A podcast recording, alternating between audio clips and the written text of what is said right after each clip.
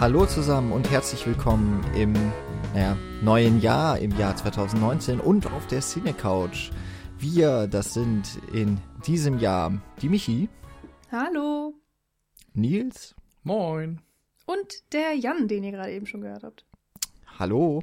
Wir äh, ja, haben uns wieder zusammengetan und wollen auch in diesem Jahr, wie, ich glaube, wir haben es angekündigt, natürlich weiter über Filme sprechen und haben uns im Januar gedacht, wir nehmen teil an dieser großen Blogger- und Podcaster-Aktion namens Japanuary. Das ist, funktioniert so ähnlich wie der Horror Oktober. Das heißt, äh, man tut sich zusammen, man packt einen Hashtag unter den Post, unter Tweets, auf Letterbox-Listen und so weiter.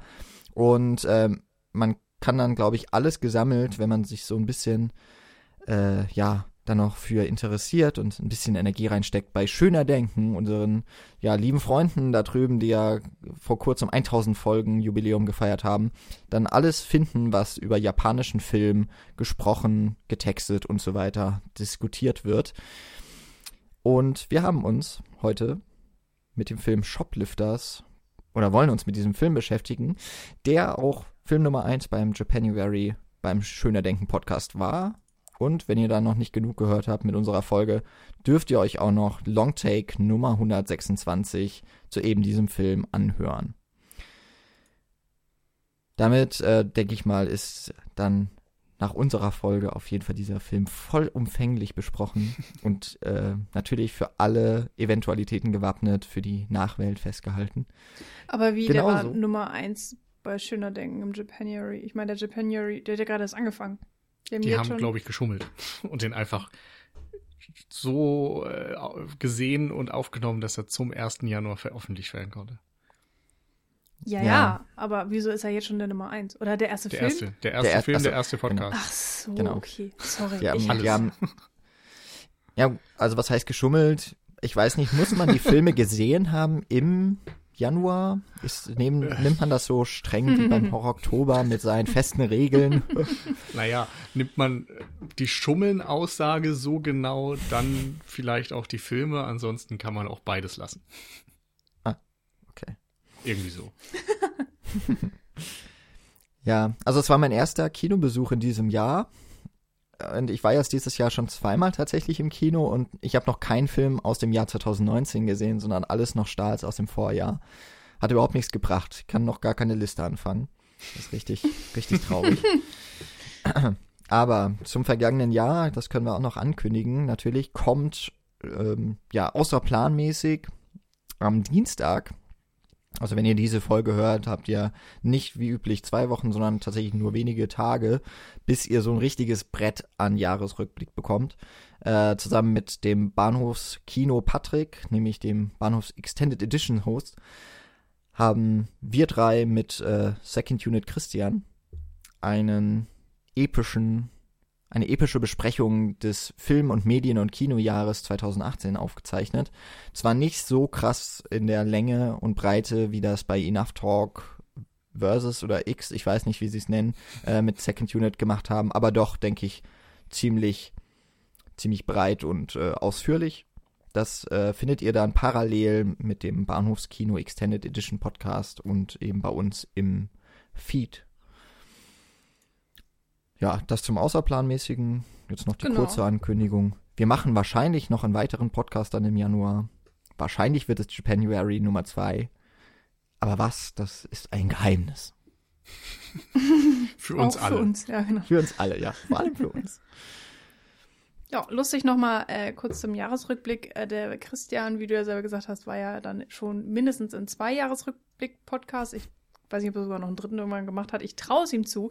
Auf jeden Fall hat er sich wirklich die Mühe gemacht und für unseren Podcast ja tatsächlich nochmal andere Filme rausgesucht. Also eine neue Top 3 hat er sich gestaltet, damit da nicht so viel Repetition reinkommt.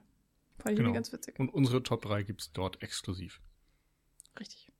Genau. Wir haben nicht geschummelt, anders als Christian, der sich einfach irgendwas ausdenkt. Ich glaube, er hat einfach so viele Filme gesehen, dass er das sich leisten darf, äh, mehrere Top Tens und Flop 3s und was weiß ich äh, zu machen. Und ja. Ich könnte das gar nicht. Ich war Ähm, überfordert mit meiner. Wie war das bei euch? Habt ihr, ihr habt Shoplifters auch erst in diesem Jahr gesehen, oder? Genau, ja. Auch im Kino gesehen, erster Kinofilm des Jahres. Und bisher einziger Kinofilm des Jahres.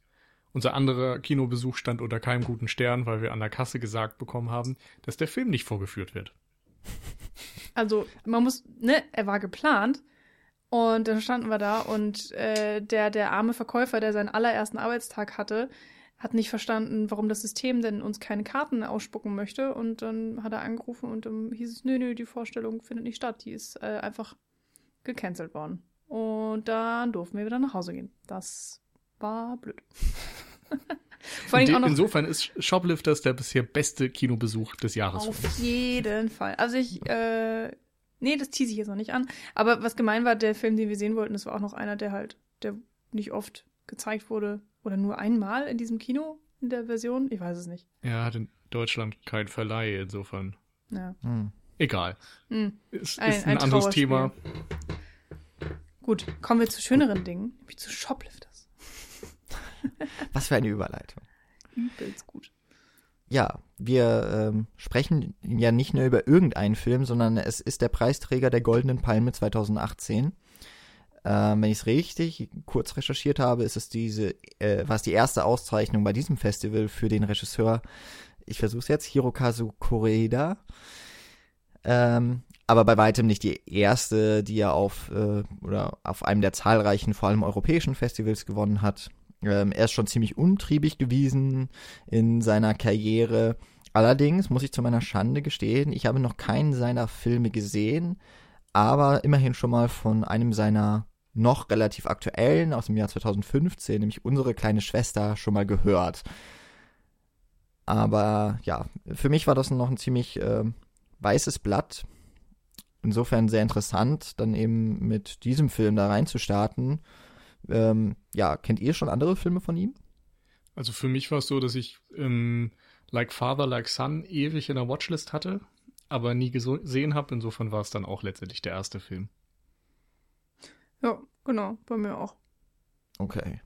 Man könnte aber jetzt vielleicht schon von den Filmtiteln äh, so ein wenig darauf schließen, wenn man jetzt noch sagt, dass der Shoplifters in der, im deutschen Untertitel Familienbande heißt, dass dieser Regisseur, der ja auch ähm, Drehbuchautor oder ja, doch Drehbuchautor seiner Filme ist, offenbar sich viel mit dem Thema Familie auseinandersetzt. Ich denke, das wird auch einen großen Teil unserer Besprechung heute ausmachen, was denn dort äh, ja für Kommentare drinstecken oder eben auch für Bilder und was Familie vielleicht bedeuten könnte. Ähm, insofern, ohne jetzt eben, wie gesagt, Filme von ihm noch gesehen zu haben, ich glaube, das ist so etwas, das beschäftigt ihn sehr.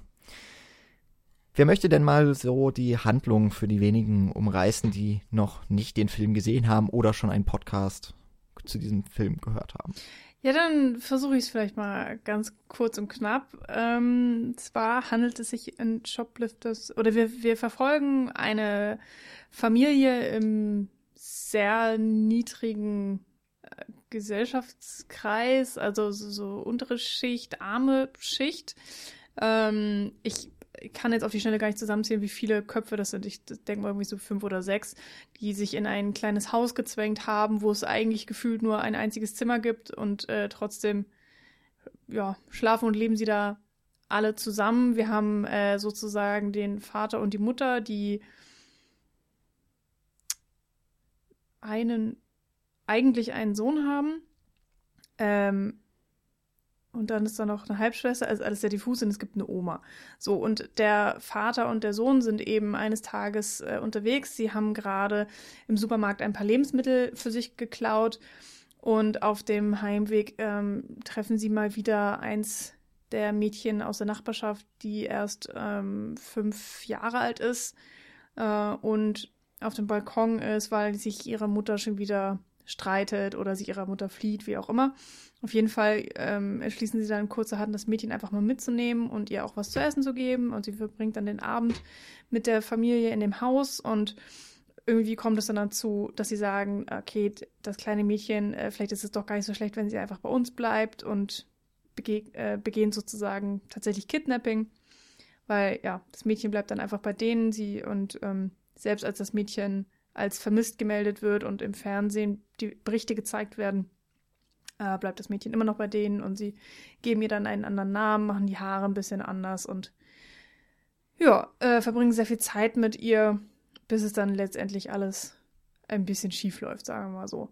Und im Grunde hat der Film ja gar nicht so viel Story. Also natürlich passiert immer mal hier oder da was, aber es ist mehr ein Film, der einfach beobachtet, der einfach nur zuschaut. Und generell kann man sagen, geht es halt einfach um alle Personen, um, um diese Bande von Menschen, die wir da haben, dass die begleitet wird und beobachtet wird.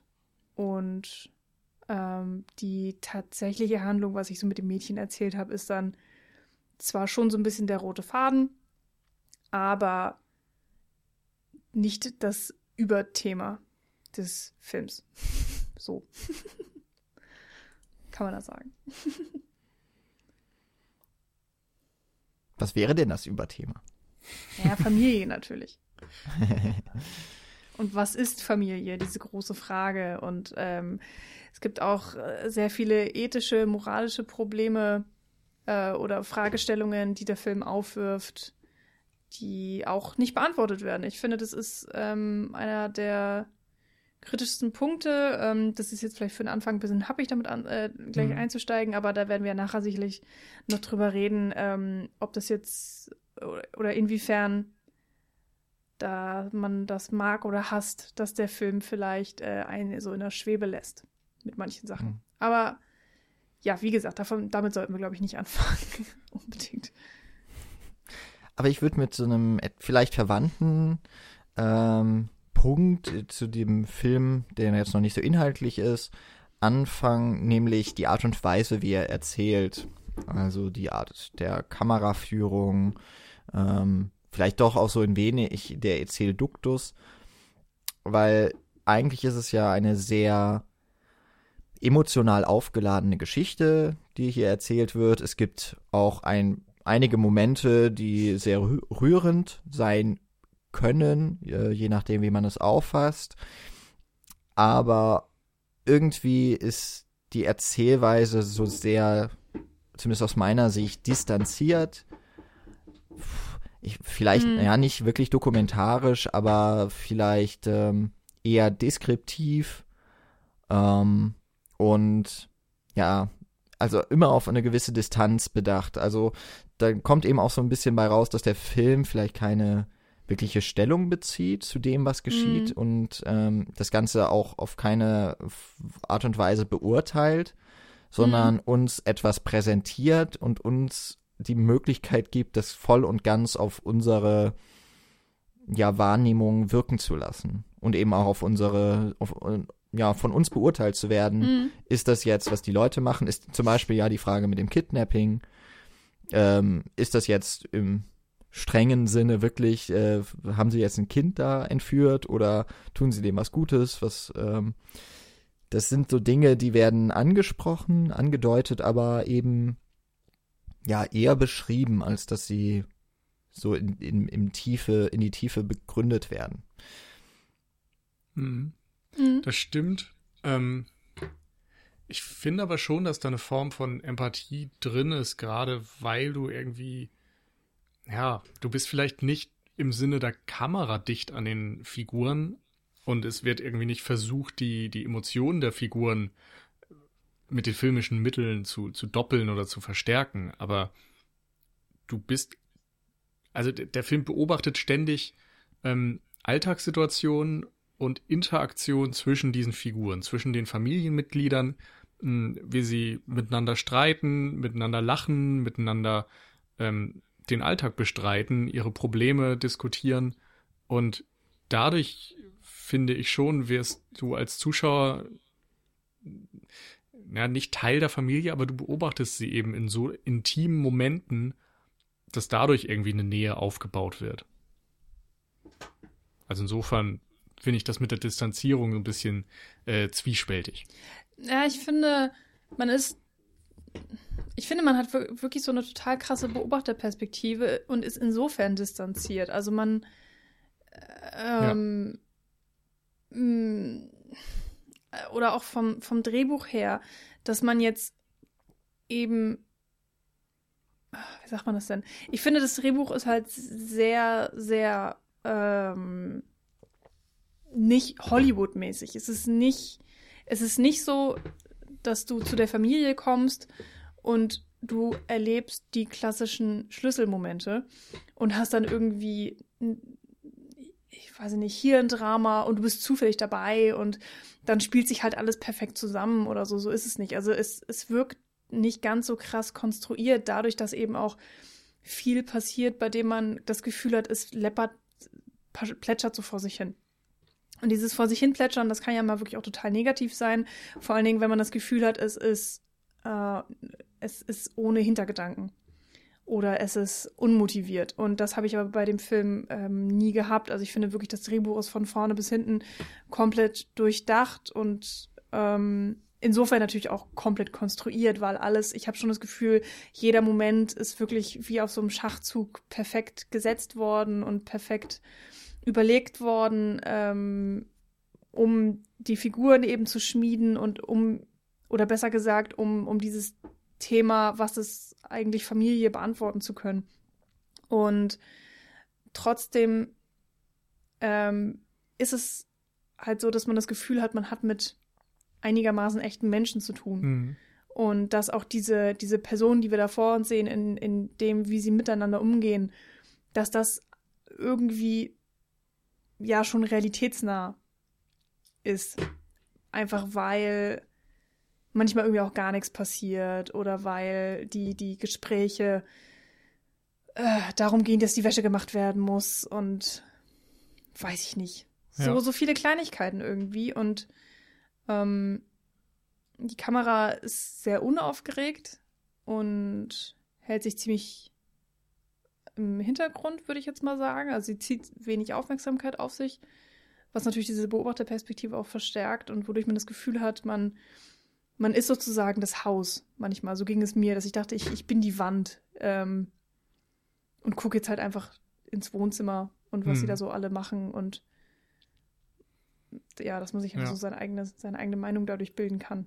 Und ich denke, dass was der Film am ehesten versucht, das, was ihn am ehesten auszeichnet, ist, dass er diese Familie porträtiert. Und ich habe gerade ein bisschen überlegt, wie andere Filme ihre Figuren porträtieren, wie sie versuchen, den Eigenschaften zum Beispiel zu verleihen. Und meistens sind es Handlungen, meistens sind es irgendwelche Konflikte, die aufgebaut werden und dann geht es darum, wie entscheidet sich eine Figur mm. und so weiter. Mm. Oder du hast vielleicht einen inneren Monolog, der sogar sehr genau die Gedankenwelt widerspiegelt.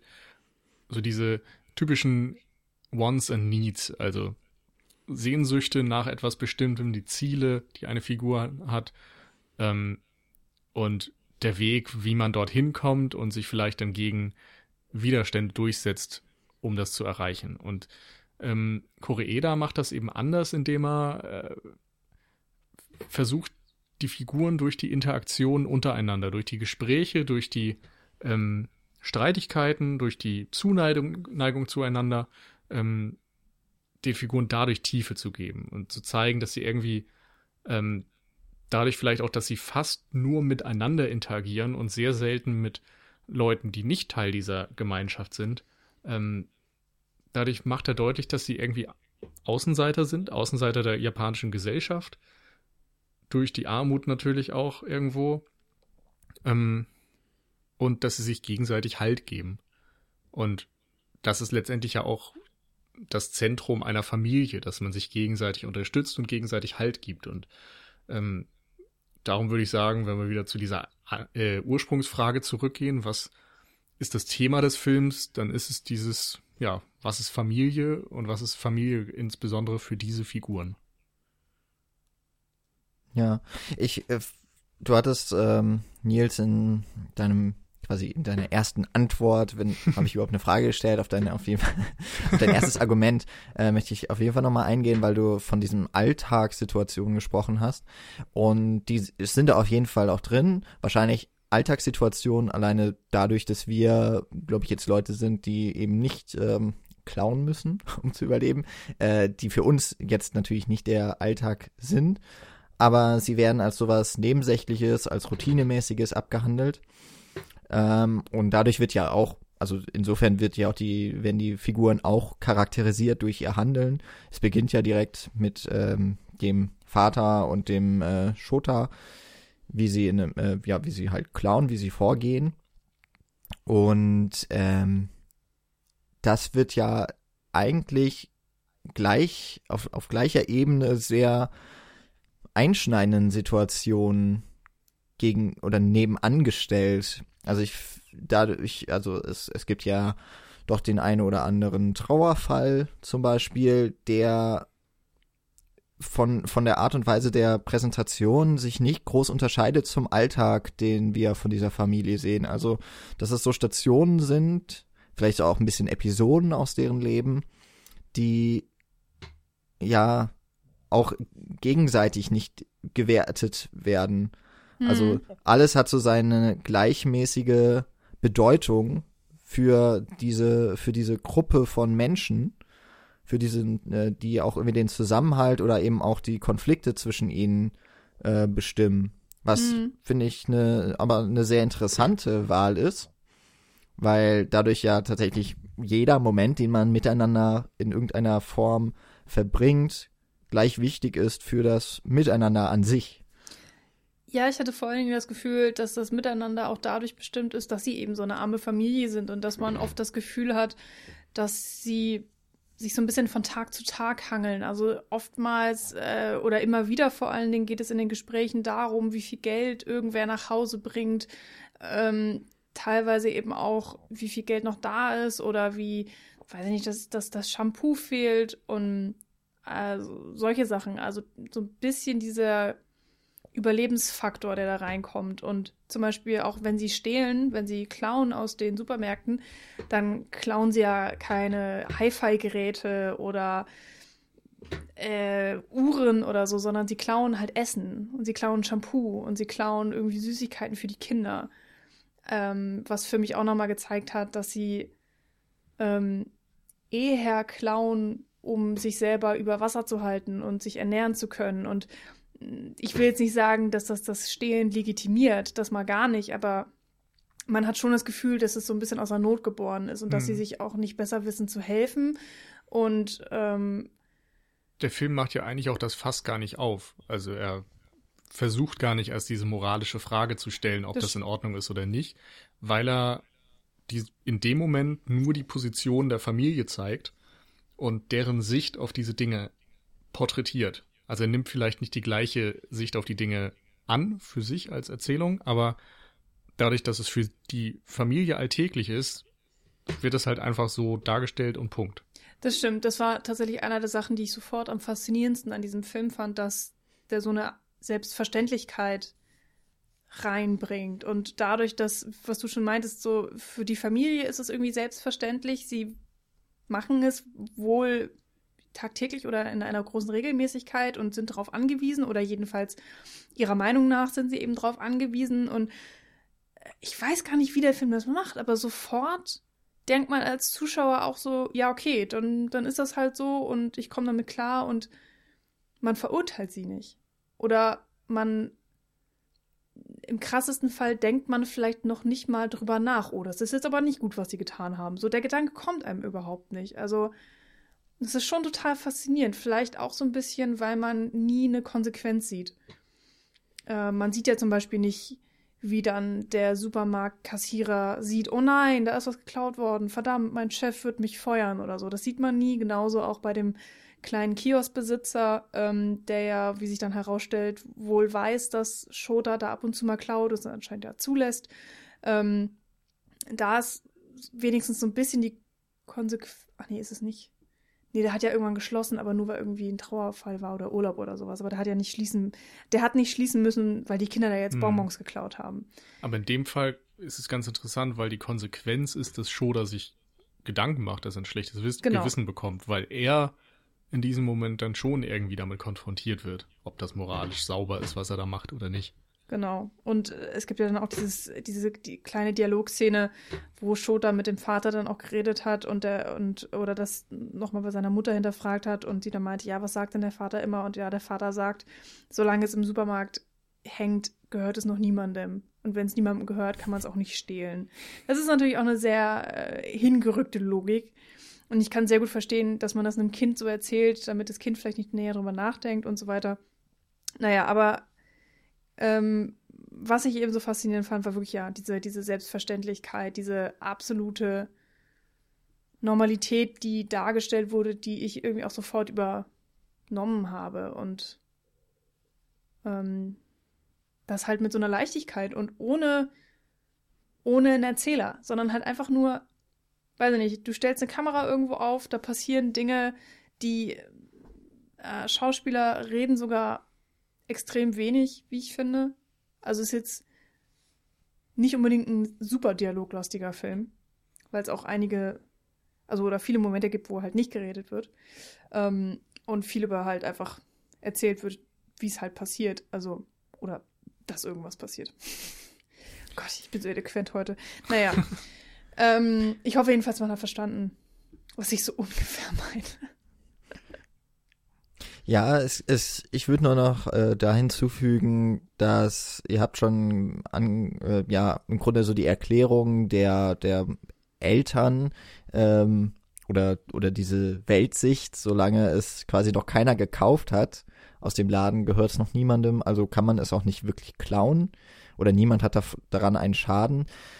Da, da beginnt ja Shota schon zu hinterfragen. Hm. Und es gibt ja auch diese eine Szene auf dem Parkdeck, wo dann, hm. ähm, wie heißt er denn? Osamu, glaube ich, oder? Nobuya. Ist, glaube ich, der Vater. Ähm, der dann ja das Auto knackt, beziehungsweise die Scheibe einschlägt und ja, da nimmt Shota auch dann Distanz oder ja, nimmt irgendwie Abstand zu, zu ihm und äh, möchte eigentlich damit überhaupt nichts so richtig zu tun haben und stellt ja quasi auch so die Moral dann seines äh, Vaters in, in Frage und konfrontiert ihn damit. Mhm.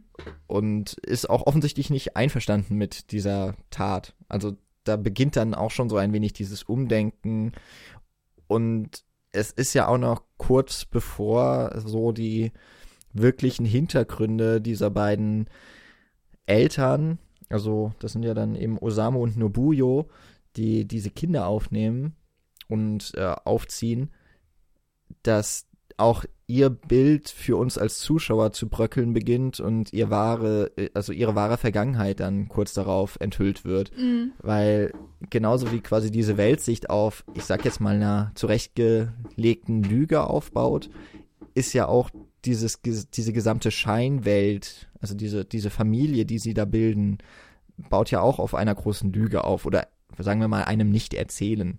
Mhm. Kann, man, kann man ja auch immer mal ein bisschen, äh, ja, weniger drastisch aus, auslegen, ob die jetzt lügen oder einfach nur ja, versuchen, mit etwas abzuschließen. Mm. Das ist auch echt auf eine Art genial gemacht, dass am Anfang einfach diese Figuren in die Geschichte gewürfelt werden und du ordnest sie ja einigermaßen sofort zu. Du sagst, okay, Vater, Mutter, Kind und das ist die Oma und dann irgendwann kommt noch diese Schwester dann dazu. Ähm, von, also die Schwester von der Mutter ist es ja in dem Fall. Jedenfalls denkt man das ja alles. Und es ist so, also ich fand es wirklich vollkommen faszinierend und großartig gemacht, wie sich dieses Lügennetz dann irgendwann entspinnt. Also, dass du dann irgendwann verstanden hast, ach so, das ist gar nicht die richtige Oma. Und dann irgendwie hm. irgendwann verstanden hast, ach so, das ist gar nicht der richtige Sohn. Und da ist echt bei mir alles zusammengefallen. Also, weil ich das, äh, weil ich dann erst dachte so, okay, irgendwas, das, hä? Das kann doch alles gar nicht stimmen und überhaupt und bla bla bla. Und ähm, ja, aber und, es wird ja schon relativ früh angedeutet, oder? Mm. Also, dass der Vater zum, zu Shota dann sagt, so, du kannst mich ruhig Papa nennen oder ich würde mich freuen, wenn du mich Papa nennst. Da ist ja klar in dem Moment, dass er zumindest nicht, nicht der, leibliche der, leibliche Vater, Vater sein genau. kann. Ich dachte, er wäre dann halt so eine Art Stiefvater sozusagen, aber dass ja. Shota schon noch der Sohn von der Mutter sei, also von Nobuyo. Ja, aber es sind zumindest sehr schnell so gewisse Risse mhm. in diesem Bild mhm. von einer kompletten heilen Familie. Und sie dann das Mädel einfach mitnehmen und als ihre Tochter ausgeben, ist ja auch ein ja. Zeichen irgendwo. Also klar, du, du kannst dir vielleicht nicht sofort alles zusammenreimen, aber es ist schon so, dass da so langsam die, die Puzzlestücke angedeutet werden. Mhm.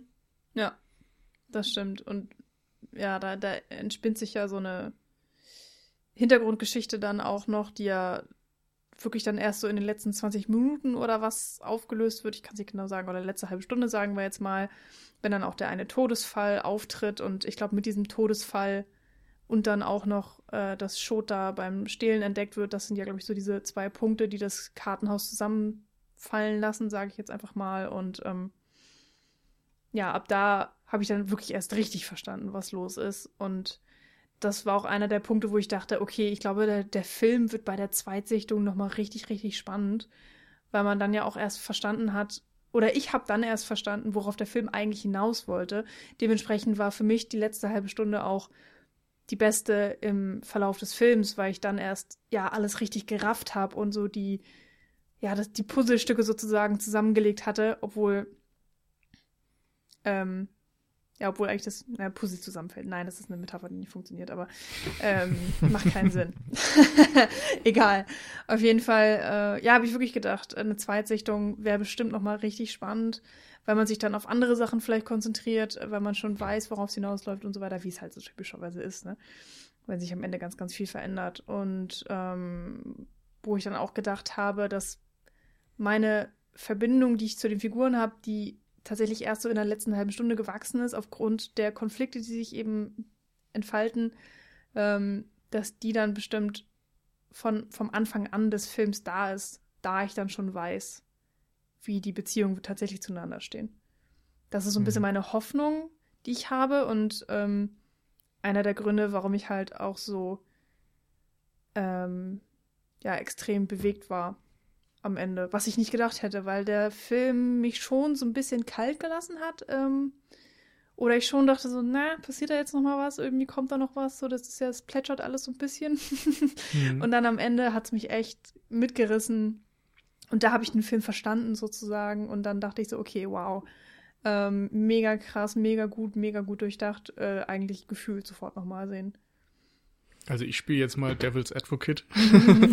ähm, und ich mochte den Film schon, aber mir war das mit dem Plätschern dann doch zu viel. Und ich muss sagen, ich hätte jetzt nicht unbedingt Lust auf eine Zweitsichtung, gerade nicht sofort.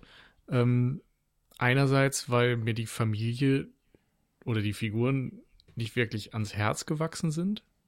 Und also ich habe insofern einfach ein bisschen wenig Anteil genommen, als dass mich das jetzt so sehr interessieren würde, da direkt nochmal drauf zu schauen. Und andererseits ähm, habe ich mir in Teilen, also mir, mir tat es nicht so leid, als dieses Konstrukt eingestürzt ist. Warum?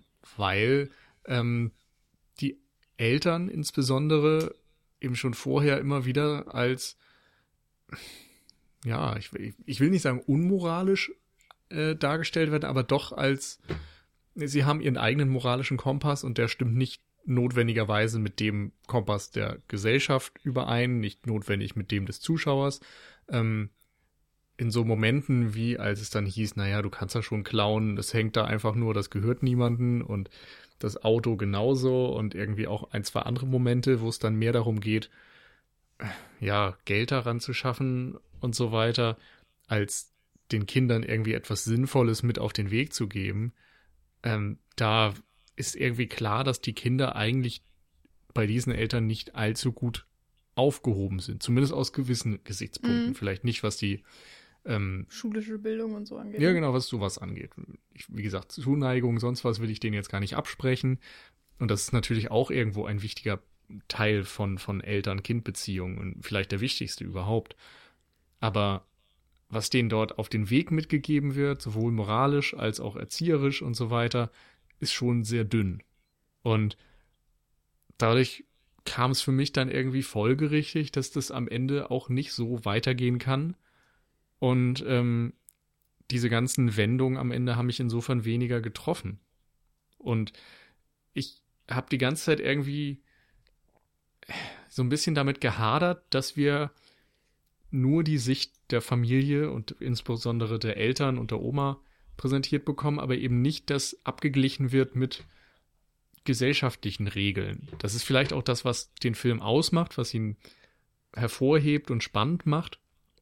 Aber gerade so dieser Konflikt zwischen Recht, also Justiz auf der einen Seite und dann diesen Figuren ist halt enorm. Oder genauso kann man sich die Frage stellen, wie sind sie überhaupt in diese Lage geraten? So, was sagt das über eine Gesellschaft aus, dass Familien einerseits in Armut leben müssen und mit mehreren Berufen, also mehreren Jobs und einer Rente und so weiter scheinbar nicht über die Runden kommen und trotzdem noch stehlen müssen. Aber diese Fässer werden halt nie aufgemacht. Mm, Naja, nicht. Nicht in dem Text, aber ich finde so zwischen den Zeilen schon die ganze Zeit. Also die Fragen werden insofern, offensiv gestellt. insofern nimmt der Film keine Stellung dazu. Mm, Und, und das stimmt. Er lässt, gibt keine Antwort, ja. Und er hat eben kein Interesse an den Konflikten. Also er, es wird fast nie ein Konflikt aufgemacht, vielleicht mit dem Kioskbesitzer, aber ansonsten oder am Ende dann, dass dann tatsächlich die Polizei äh, sich um den Fall kümmert, aber es, es wird so dieser moralische Diskurs nicht unbedingt ausgefochten. Na, ausgefochten vielleicht nicht, aber wird auf jeden Fall auch nicht ignoriert. Also das würde, so sehe ich das jedenfalls. Aber nur kurz zu dem, was du auch davor gesagt hast. Also die Bindung zu den einzelnen Figuren, ich glaube, die hatte ich jetzt auch nicht unbedingt, weil die werden jetzt auch nicht so im Detail richtig dem Zuschauer näher gebracht, aber ich hatte einen, ähm, ich bin halt von, fasziniert von diesem Familienkonstrukt, was er eben zeichnet und ähm, das eben auch mit einer Feinheit, die ja, wo das große Ganze für mich halt erst im, im Nachhinein so klarer, deutlicher geworden ist und so weiter. Und ich glaube, das ist halt der Grund, weshalb ich sage, okay, ich würde den Film gerne, sch- nicht sofort, aber ne, schnell wieder Mhm. nochmal gucken. Ähm, einfach um besser zu verstehen, wie er es konstruiert hat und wie, äh, ja, wie er dieses Gebilde aufgebaut hat von einer Familie, die eigentlich gar keine ist und trotzdem habe ich sie sofort als solche angenommen und äh, eben auch den Zerfall dieser Familie fand ich schon ähm, drastisch. Ja, doch, eigentlich schon. Eigentlich fand ich den, wie sich das dann alles aufgelöst hat, schon ziemlich ähm, schlimm. Und ähm, ich mag vor allen Dingen auch, dass, dass es halt alles so eine, in der Grauzone ist. Also man kann vieles, was in dem Film passiert und auch die Entscheidung, die der Film fällt und auch das Schicksal der einzelnen Personen, finde ich, kann man äh, viel diskutieren. Also da kann man einerseits mh, aus einer rein juristischen Perspektive drüber reden und hat dann da seine schwarz-weiß Gesichtspunkte oder so. Du kannst aus einer moralischen, aus einer ethischen äh, drüber reden oder du kannst natürlich auch die komplett äh, Gefühlsebene, sage ich mal, ähm, benutzen, wenn du jetzt sozusagen Recht und Ordnung und Gesellschaft außen vor lässt und nur das Emotionale betrachtest und nur ähm, daraus argumentierst, kannst du dann wieder ja andere Schlüsse ziehen, anders argumentieren und ähm, das hat mir eben so gefallen, dass, dass es so ein totales Wirrwarr an allem ist, dass alles zusammenkommt. Nichts davon hat Recht oder Unrecht und gleichzeitig hat alles Recht und Unrecht. Also ähm, das hat mir sehr gefallen und das wird halt für mich auch so erst in der letzten halben Stunde deutlich. Das hätte ich gerne auch schon vorher im Film mehr gehabt, wie zum Beispiel Hm. dieser, ähm, diese Begegnung mit dem Andersrum wäre es wahrscheinlich dann nicht aufgegangen, weil du einfach diese Bindung nicht gehabt hättest oder die, dieses Konstrukt, was aufgebaut wird und dann eingerissen wird, wenn es Mhm. von vornherein schon zu viele Risse hat. Ja, das kann sein. Ja. Ähm, ja, sorry, Jan. Ja, also im Grunde haben wir jetzt, würde ich mal sagen, gerade so drei größere Themenschwerpunkte. Ich würde mal mit dem, oder ja, so wie ich es jetzt rausgehört habe, geht es ja zum einen, wie jetzt quasi so das Finale des Films, so die letzte halbe Stunde vielleicht auch den gesamten Film in einem neuen Licht darstellt. Das war ja, glaube ich, so einer der ersten Punkte von Michi, dass äh, das auch für sie zumindest ein, ein Wiederschauwert hat. Wo jetzt, glaube ich, Nils, weiß ich jetzt gar nicht, fandest du jetzt, das wäre nämlich dazu, ach nee, die Frage stelle ich gleich. So, das zweite wäre ja im Grunde, ähm, ja, dass man so gesellschaftliche Normen ansetzt an diesen Film und wie der Film auch diese verhandelt, würde ich auf jeden Fall auch noch eingehen wollen. Und das dritte ist dann ja noch einmal, was wir ganz am Anfang schon angekündigt haben, was sicherlich mit den Gesellschaftsnormen zusammenfällt, ist diese Familie als Konstrukt und wie sie funktioniert oder eben dann auch zum Scheitern vielleicht verurteilt ist und was das alles so aussagt. Und über all dem, oder zumindest über den beiden letzten Film, äh, Themen, steht dann ja noch so die Frage, wie verhält sich der Film jetzt dazu? Also jetzt erstmal noch zu dieser letzten halben Stunde. Ähm, ich habe das jetzt so rausgehört, dass du, Michi, wirklich so einen anderen Blickwinkel nochmal gewonnen hast Mhm. und quasi als, äh, ja, so ein bisschen wie bei einem Plot-Twist, wie man ihn jetzt aus Fight Club oder sowas kennt oder äh, was hat man denn noch so? Äh, hier Sixth Sense. die genau Six Sense, so das sind so die typischen Beispiele. Wenn man wenn man das Wissen um das Ende hat, dass man noch mal alles irgendwie auf den Prüfstand stellen kann von dem, was vorher passiert ist und dadurch den Film ganz anders, vielleicht auch die Handlung ganz anders äh, versteht und vor allem eben auf die Feinheiten achtet, wie das so vorbereitet wird. Ja, also ich glaube, die Zweitsichtung wird jetzt keine großartig andere Sichtweise auf den Film bringen, aber ich kann mir schon vorstellen, dass einige Feinheiten mehr an Bedeutung gewinnen, die ich vielleicht vorher so als äh, normal abgetan habe, weil ich halt Mhm. von vornherein zum Beispiel davon ausgegangen wäre, dass Shota wirklich der Sohn ist von, von den beiden. Ähm, und dass das auch wirklich die Oma ist und so weiter. Und ähm, ja, dass man ich, ich habe das Gefühl, man gewinnt dann teilweise einfach so ein anderes Verständnis für die Mhm. Dinge, die man vorher gesehen hat in der Erstsichtung und als, oh, da passiert ja gar nichts, angesehen hat oder so. Vielleicht. So mal ganz platt gesagt. Kann ich jetzt ja natürlich Ja. auch nicht sagen, weil ich habe den Film ja kein zweites Mal gesehen, aber das ist so die, die, die Hoffnung vielleicht, die da drin steckt und ähm, ja. Gute Klar, das Frage. ist jetzt äh, hypothetisch und genauso ist es jetzt auch so meine Sicht, weil ich den Film ja auch nur einmal gesehen habe. Ich hatte, wie soll ich sagen, nicht so richtig das Gefühl, dass mir jetzt die letzte halbe Stunde nochmal so eine, die Augen öffnet auf das, was vorher passiert ist, in dem Sinne, dass ich die ganzen Handlungen auf einmal anders wahrnehmen würde, sondern ich hatte schon wirklich so das Gefühl, äh, klar, die, die Motivation der Figuren oder die Herangehensweisen der Figuren werden mir klarer, dadurch, dass ich etwas über ihre Vergangenheit erfahre oder über die wirklichen Zusammenhänge.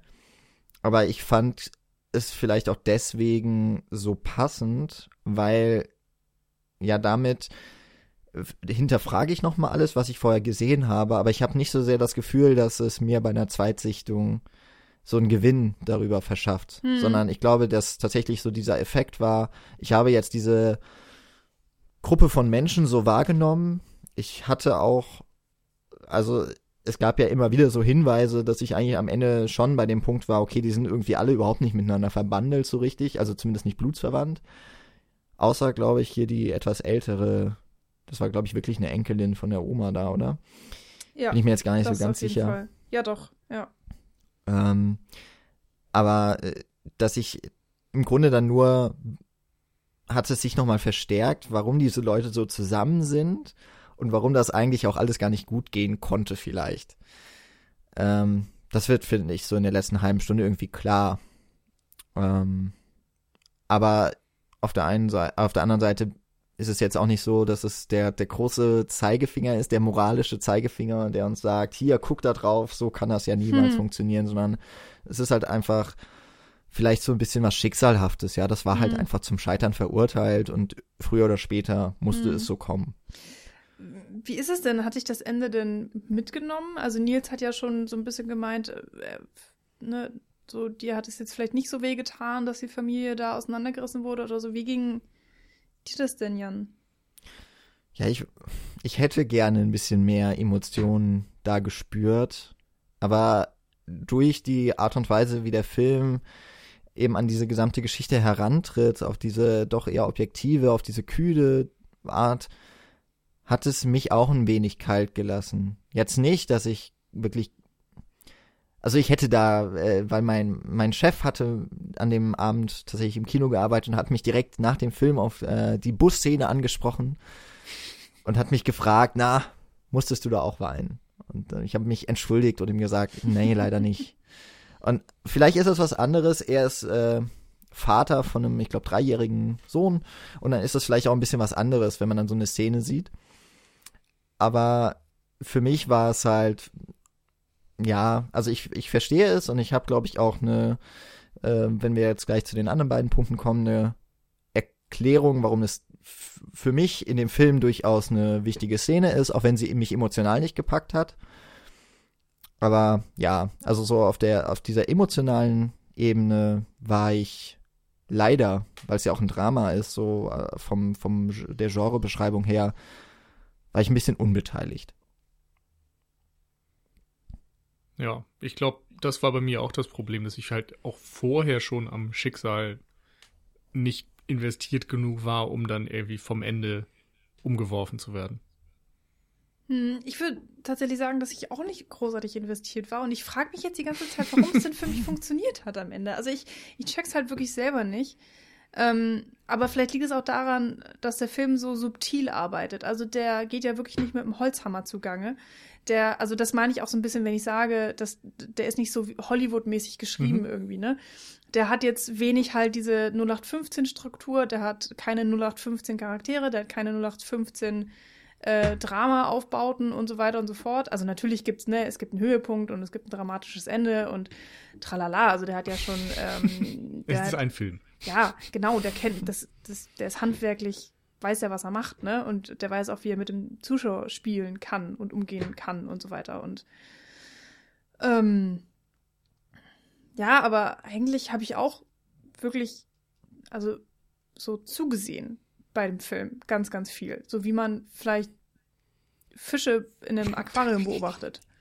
So, man, man ist interessiert und man lässt vielleicht ab und zu mal so deine Gedanken schweifen. Ist das jetzt zu negativ? Ich meine das gar nicht Nein, negativ, ich, aber. Es ist einfach ein unterhaltsames Bild. ja, und irgendwann hat es dann halt echt so richtig Klick gemacht. Und ich weiß eigentlich auch nicht warum. Und das kann man vielleicht auch nicht erklären, wenn dann einfach so ein Gefühlsschwall kommt und man denkt sich, ja, was passiert hier? Und ja, aber irgendwie war es dann halt so. Und dann ähm, bin ich von diesem Film auch tatsächlich gar nicht mehr losgekommen. Also wir sind aus dem Kino raus und ich, ich konnte nicht über den Film reden, weil ich wusste, so brech ich zusammen. Weil ich einfach so emotional war, dann auf einmal, so von 0 auf 100 irgendwie und ich kam nicht mehr raus. und das, das war ein ganz merkwürdiges Gefühl. Und dann ähm, ja, mussten wir erstmal drüber reden, was wir denn gleich essen, damit ich, damit ich auch mal andere Gedanken komme. Und dann haben wir eine Einkaufsliste besprochen, einfach nur, weil ich, weil ich irgendwie wegkommen musste von diesem Film gedanklich. Ansonsten wäre das in der U-Bahn sehr unangenehm geworden.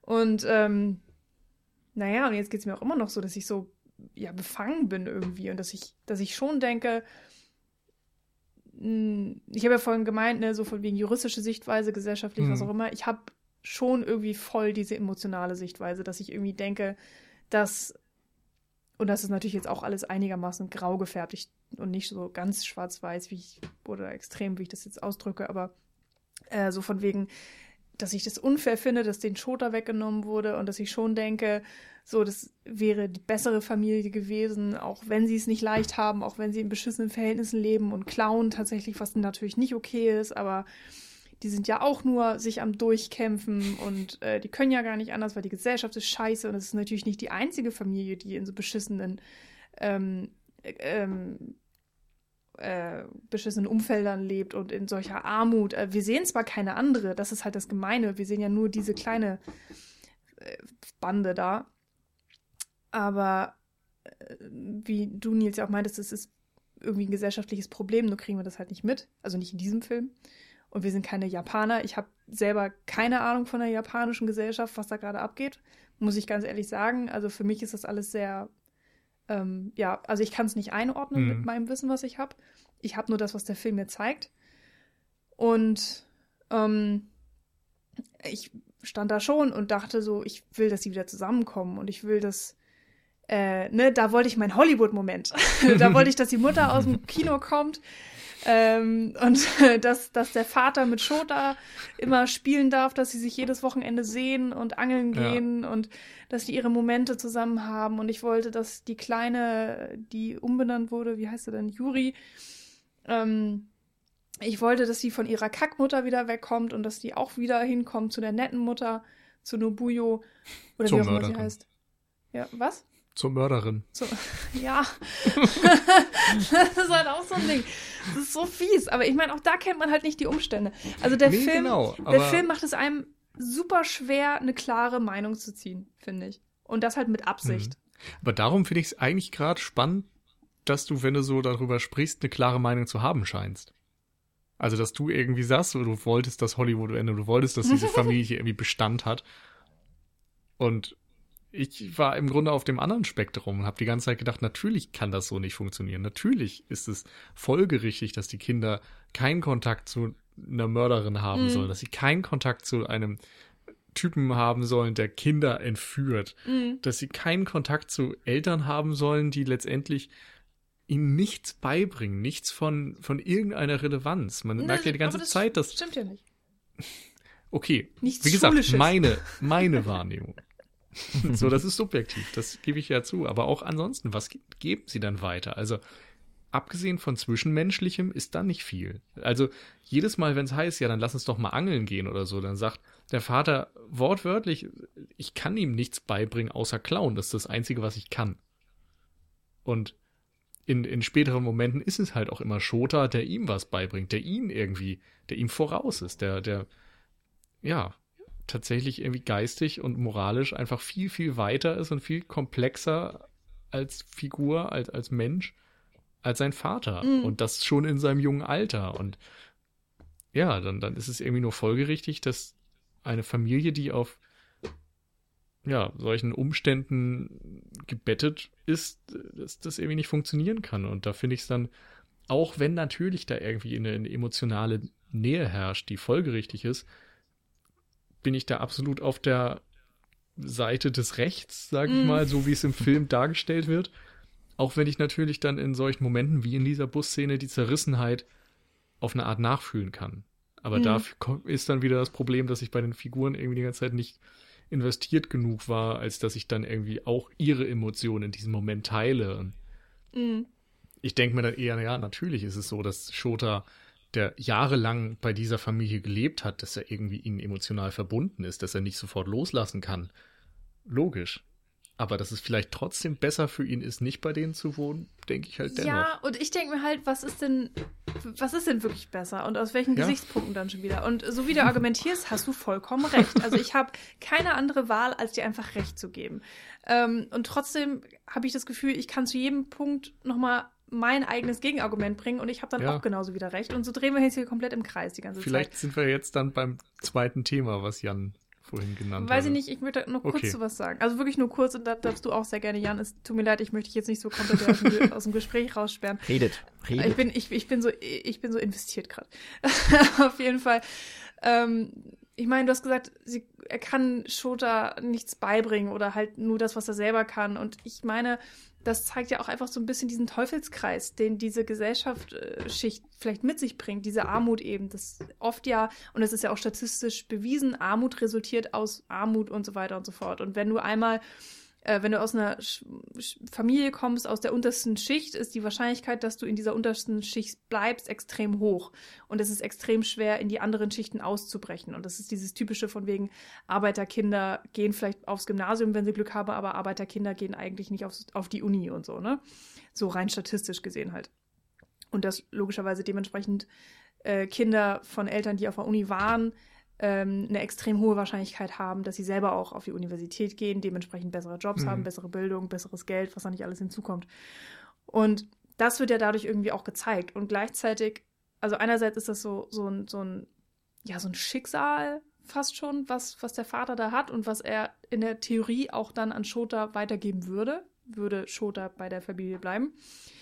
Ähm, und gleichzeitig kann man aber sagen, er tut halt das Beste, was er kann. Also er, er bringt ihm ja alles bei, was er kann. Also er, er erfüllt sozusagen die Aufgabe eines Vaters, weil er sich extrem sorgt und weil er seine Familie ernährt, weil er seine Familie gesund hält, weil er ähm, eben nicht faul ist und sich bemüht und ähm, so, wenn man wenn man mal ignoriert, dass Klauen und Diebstahl natürlich verboten ist und was Negatives, Ich wollte gerade sagen, das ist Ähm, schon die sehr positiv gefärbte Variante. ja, ist es auch, das ist ein bisschen bewusst, aber äh, Übertreibung macht anschaulich. Ähm, dann gibt er ihm, wie soll man das sagen, sozusagen seine, naja, wie ein, wie ein Bauerssohn dann halt den Betrieb seines Vaters übernimmt. Hm. So. Ähm, da gibt es schlaue Wörter für, die, auf die ich jetzt gar nicht komme. Und Erbe? ja, ich bin gerade bei Legacy, aber Ah, okay. ja, ist ja, ist ja ein Erbe. ja, ne, Nur eben nicht, äh, ja, ja, und, das und. Natürlich ist das verwerflich. Natürlich will man als Außenstehender nicht, dass ein, ein Diebstahlsvater seinen Sohn als kleinen Dieb heranzieht, als die nächste Generation des Hm. Diebstahls. So, das will man eigentlich nicht. Aber er kann halt nichts anderes und ähm, aber das kann er gut. Das ist Ja, auch wieder verwerflich, aber ja, man dreht sich da irgendwie so ein bisschen im Kreis. Und, und Ja. trotzdem, ich würde halt trotzdem sagen, dass er kein ein guter Vater ist. Noch nicht mal, dass er kein schlechter Vater ist. Ich würde sagen, er ist ein guter Vater. Und ich finde diesen Aspekt ähm, der Zwischenmenschlichkeit, den du auch schon angesprochen hast, Nils, der ist absolut nicht zu unterschätzen, weil das Gegenteil dieses Familienentwurfs wäre ja eine Familie, die extrem hohen Bildungsstand hat, extrem viel Geld, äh, wunderbare Wohnungszustände, aber halt einen beschissenen Zusammenhalt. Ja, aber das ist ja jetzt irgendwie auch das eine Klischee gegen das andere. Genau. So arm, aber herzlich gegen reich, aber null Kontakt. Ja. Und dieses, dieses Und Mittelding ist halt einfach super schwierig. Da muss man halt auch einfach mal sagen, das gibt es wahrscheinlich kaum. Oder halt auch, dass die Pegel einigermaßen ausgeglichen sind, ne? Dass du, oder, Ja. oder alle sehr hoch, sagen wir mal so. Das ist dann vielleicht auch einfach ein unglaublicher Glücksfaktor. Und ich habe dann da schon gesessen und vor allen Dingen am Ende des Films mir halt gedacht, ja, okay, was, was ist denn jetzt wichtiger? Und irgendwie habe ich dann schon gedacht, so für, für mich persönlich, glaube ich, wäre halt dieser oder dieser, dieser hohe Faktor an Zusammenhalt und Zuneigung und Liebe und Unterstützung, der da drin steckt, dass also ich den schon gern auch gehabt hätte und dass ich Mhm. dann vielleicht, also ich wäre bereit, auf andere Faktoren zu verzichten, wie zum Beispiel ähm, irgendwie hohe Bildung oder was, wenn ich dann dafür diesen perfekten Zusammenhalt Ja. kriege. Und ich habe auch teilweise das Gefühl bekommen, dass die Figuren im Film das auch machen, weil sie sich ja nie beschweren. Weil sie auf mich nie den Eindruck gemacht haben, dass sie unglücklich sind. Ja, aber sie kennt's ja auch nicht anders. Also, weiß aber ich nicht, du kannst trotzdem irgendwie kannst nicht du von. unzufrieden sein. Ja, okay, aber weiß ich nicht. Ich meine, nach der Logik ist es so, ja, wenn du halt deine Kinder lieben würdest, aber keine hast, dann klau dir halt welche. Wird schon gehen. Hauptsache, du magst sie. so, das geht halt nicht. Natürlich geht es. nicht. Nein, aber zum Beispiel auch äh, die Kleine ist ja ein Ja, total klar. zwiespältiges Ding, weil äh, sie wurde ja wirklich äh, von der Mutter weggenommen, wo man, von ihrer leiblichen, wo man schon argumentieren kann, von den wenigen Sachen, die wir präsentiert bekommen vom Film, dass sie es vielleicht bei der armen Nichtfamilie besser hat, als bei ihrer komischen Schlägermutti, die keine Zeit für Mhm. sie hat und die ja auch keinen Bock hat. Ja, das stimmt. In ihrem Fall stimmt das. Zumindest macht, ja, zeigt der Film das so. Nur im Fall von Shota sehe ich es halt anders, weil da wird irgendwie ein Kind aus dem Auto gestohlen. Du weißt nicht mal, was das für eine Familie war. Vielleicht war es die geilste Familie aller Zeiten. Er war halt nur irgendwie da zehn Sekunden im Auto und blöd gelaufen. Weiß man nicht, könnte so sein. Und im Endeffekt hat er dann am Ende des Films die Chance auf, ich sag mal, das, was du vorhin beschrieben hast, dieses Leben mit Bildung, mit Schulbildung. Man merkt ja, dass er irgendwie nicht auf den Kopf gefallen ist. Ähm, und du hast gesagt, so arme Eltern quasi haben arme Kinder, geben das weiter, genau wie reiche, ne, gebildete Leute das auch an ihre Kinder weitergeben. Und jetzt wird quasi Schote aus diesem Zyklus rausgenommen. Ist das jetzt richtig oder falsch? Was hätte man machen sollen? Hätte man, ich würde ja sagen, eigentlich hätte man diese Familie dabei unterstützen müssen. Einerseits Shota alles zu ermöglichen, bildungstechnisch und so weiter, und die trotzdem natürlich in seinem Umfeld zu hinterlassen. Dabei vernachlässigt man aber eben, dass er verdammt nochmal entführt wurde und die Eltern Morde gemeinsam begangen haben und so diesen ganzen Teil, wo man eigentlich schon dann offensichtlich dabei landet, das Kind kann unmöglich in diesem Umfeld bleiben. Ähm, und es ist ja so, dass das ist ein Teil, der gezeigt wird. Äh, es kommt ja zwischendurch jemand von einer Art Jugendamt oder so zu dieser Familie. Als Reaktion nehmen die Kinder dann aber sofort Reiß aus, weil sie wissen, die Eltern haben denen das so beigebracht. Wenn das Jugendamt kommt, müsst ihr weg sein.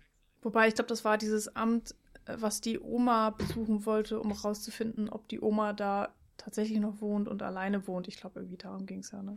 Ja. Ja, also ich, melde mich gerade mal Ja, zu Wort. Also Mach zum einen das. müssen wir, müssen wir diese Diskussion so ein bisschen mal ausbringen, obwohl sie jetzt ja eigentlich genau weiterführt zu, oder im Grunde geht's ja schon um die anderen beiden angesprochenen Themen, nämlich auf der einen Seite gesellschaftliche Normen, auf der anderen Seite das, äh, was irgendwie auch eine Norm ist, nämlich das, das Bild von der perfekten Familie, sag ich mal, oder zumindest äh, von Elementen einer Familie, äh, noch zu diesem Typen, der da die, die Oma besucht, ist, glaube ich, auch ein gesellschaftliches ähm, Konstrukt, das da aufgemacht wird, denn äh, wenn ich es richtig verstanden habe, geht es da vor allem darum, die Oma, die da alleine wohnt in diesem ich in Anführungszeichen viel zu großen Haus für eine alte Frau, dass die doch vielleicht ins Altenheim gehen könnte, damit man ihr das Haus wegnimmt und dort einen großen, teuren Komplex, also oder zumindest irgendwas hinbaut, wo mehr Wohnungen und Rendite und sowas.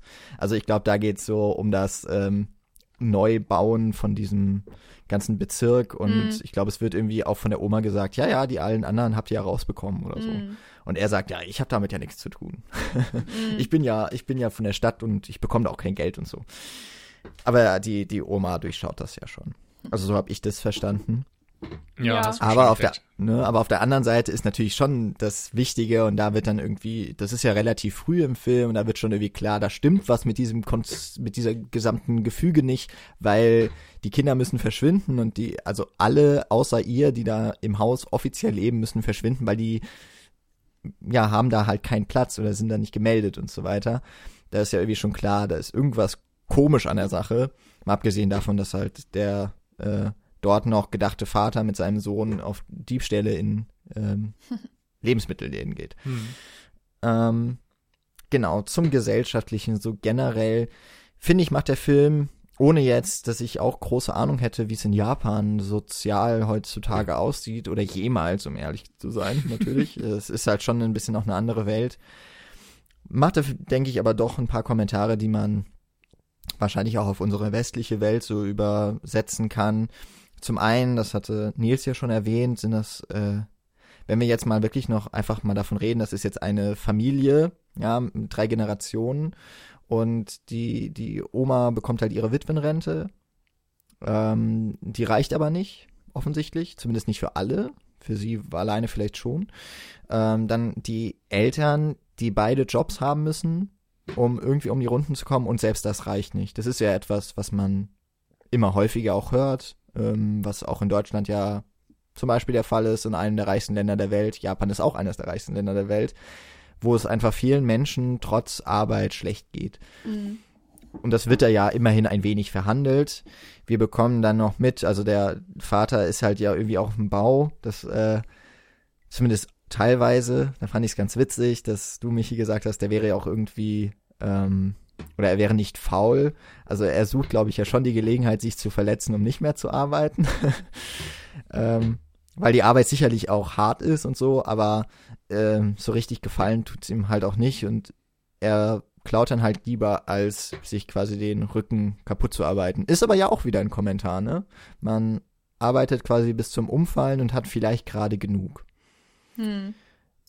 Und dann gibt's halt noch die äh, Mutter, die ja in so einer Reinigung arbeitet, sich eigentlich, da bekommt man es auch so mit, äh, irgendwie, sie macht mal diese Zeituhr für eine Kollegin, weil die, glaube ich, ne, auch alleinerziehende Mutter oder sowas ist. Kind ist krank, sie kann nicht zur Arbeit kommen, aber das ist undenkbar, dass sie deswegen mal frei bekäme. Da muss halt auch so Mhm. getrickst werden. Ja, Und am oder Ende, ne, sie kam zu spät ne, oder werden die ja Kolleginnen Stelle- gegeneinander ausgespielt, weil eine muss gefeuert werden, um Geld zu sparen. Hm. Gibt übrigens auch einen sehr empfehlenswerten Film, Zwei Tage, eine Nacht von den Daden-Brüdern, den man vielleicht aus westlicher Perspektive dazu, zu nur diesem Thema allerdings, Ah, ja. äh, jetzt so vergleichbar sich anschauen könnte. Ja, Also es sind auch- I, Daniel Blake von Ken Loach, das ist jetzt auch nicht Stimmt, ganz weit genau. weg. Hm. Ja. Also einfach, da würde ich sagen, da macht er so gesamtgesellschaftlich durchaus Kommentare, aber ich würde sagen, auch da bleibt es beim Zuschauer, wie er es bewertet, wobei ich glaube, die Sachen sind relativ klar. Also ich glaube, da sitzt niemand und sagt, ja, so ist das richtig. Außer vielleicht jemand, der mit so einer Reinigungsfirma sein Geld verdient, ich weiß es nicht. Vielleicht würde der sagen, ja, so muss man halt mit seiner Belegschaft umgehen.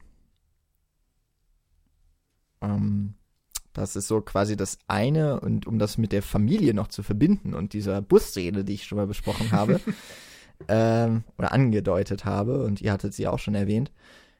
Ich würde halt sagen, ja auch Familie ist ja erstmal ein gesellschaftliches Konstrukt, das vor allem immer noch darauf beruht, dass es, äh, dass Familie erstmal so eine Blutverwandtschaft ist. Also es geht wirklich um die, in, es ist natürlich schon ein bisschen aufgeweicht mittlerweile, aber in aller Regel, wenn wir von Familie reden, sind das die Eltern, die biologischen Eltern mit ihren biologischen Eltern und ihren Nachkommen, die zusammenleben, eine Gemeinschaft bilden und das ist halt auch diese, wie ja hier im Untertitel Familienbande, wobei man auch den Begriff natürlich zweideutig lesen kann. Aber eben das, was so zusammenhält, ist im weitesten Sinne immer das Blut. Oder im, im übertragenen Sinne. Ähm, und das ist so, ja, quasi mal das A priori da für die Familie. Und jetzt zeigt uns dieser Film schon recht deutlich von Beginn an und immer mehr entlarvend, das trifft auf diese Gruppe von Menschen eigentlich gar nicht zu, aber sie benehmen sich wie eine Familie. Untereinander geht es um Zusammenhalt. Hier und da gibt es auch mal so die Streitereien, aber eigentlich ähm, sind die schon auch irgendwie alle füreinander da.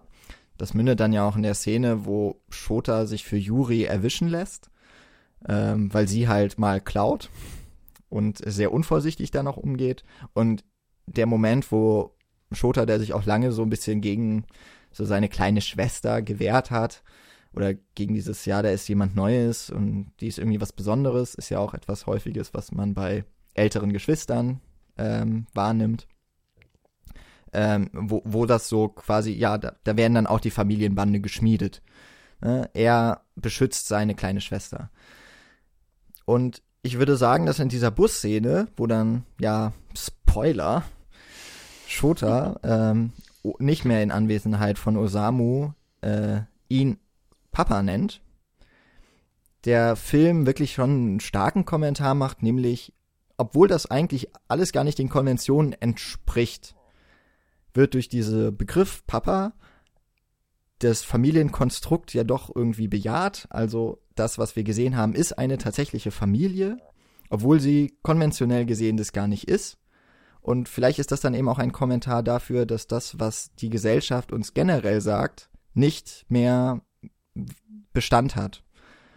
Dass wir das alles vielleicht hinterfragen müssten und nicht doch nochmal gucken, was ist eigentlich, was sind eigentlich die Normen, was sind eigentlich die wirklich wichtigen Dinge, die vorrangig sind für unser Zusammenleben und was von allem anderen, was wir für gegeben zu sei, äh, zu glauben, nee, was wir für gegeben zu sein glauben, müssten wir eigentlich umwerfen. Mm, und ich finde, was, was wir jetzt noch gar nicht so deutlich gemacht haben, äh, was für mich aber auch nochmal ein wichtiger Punkt ist, ist, die, die Leute im Film, die wissen es ja selber, dass sie keine richtige Familie sind. Und ähm, so im Nachhinein ähm, gibt es dann ja auch so ein paar Dialogszenen, die so ein bisschen doppeldeutig sind, die man jetzt im Nachhinein auch genauso verstehen kann dass sie miteinander darüber reden, dass sie ja eigentlich nicht blutsverwandt sind, dass sie aber vielleicht doch irgendwo eine Familie sind und dass sie äh, den Wunsch eigentlich auch haben. Also ähm, das sind dann vielleicht auch für mich so Sachen, wo ich denke, bei einer Zweitsichtung würde mir das nochmal genau klarer werden. Oder man, man sieht dann ein, zwei Dialogszenen, ähm, Unterhaltungen in, innerhalb der Familie dann doch nochmal ähm, ein bisschen anders oder klarer.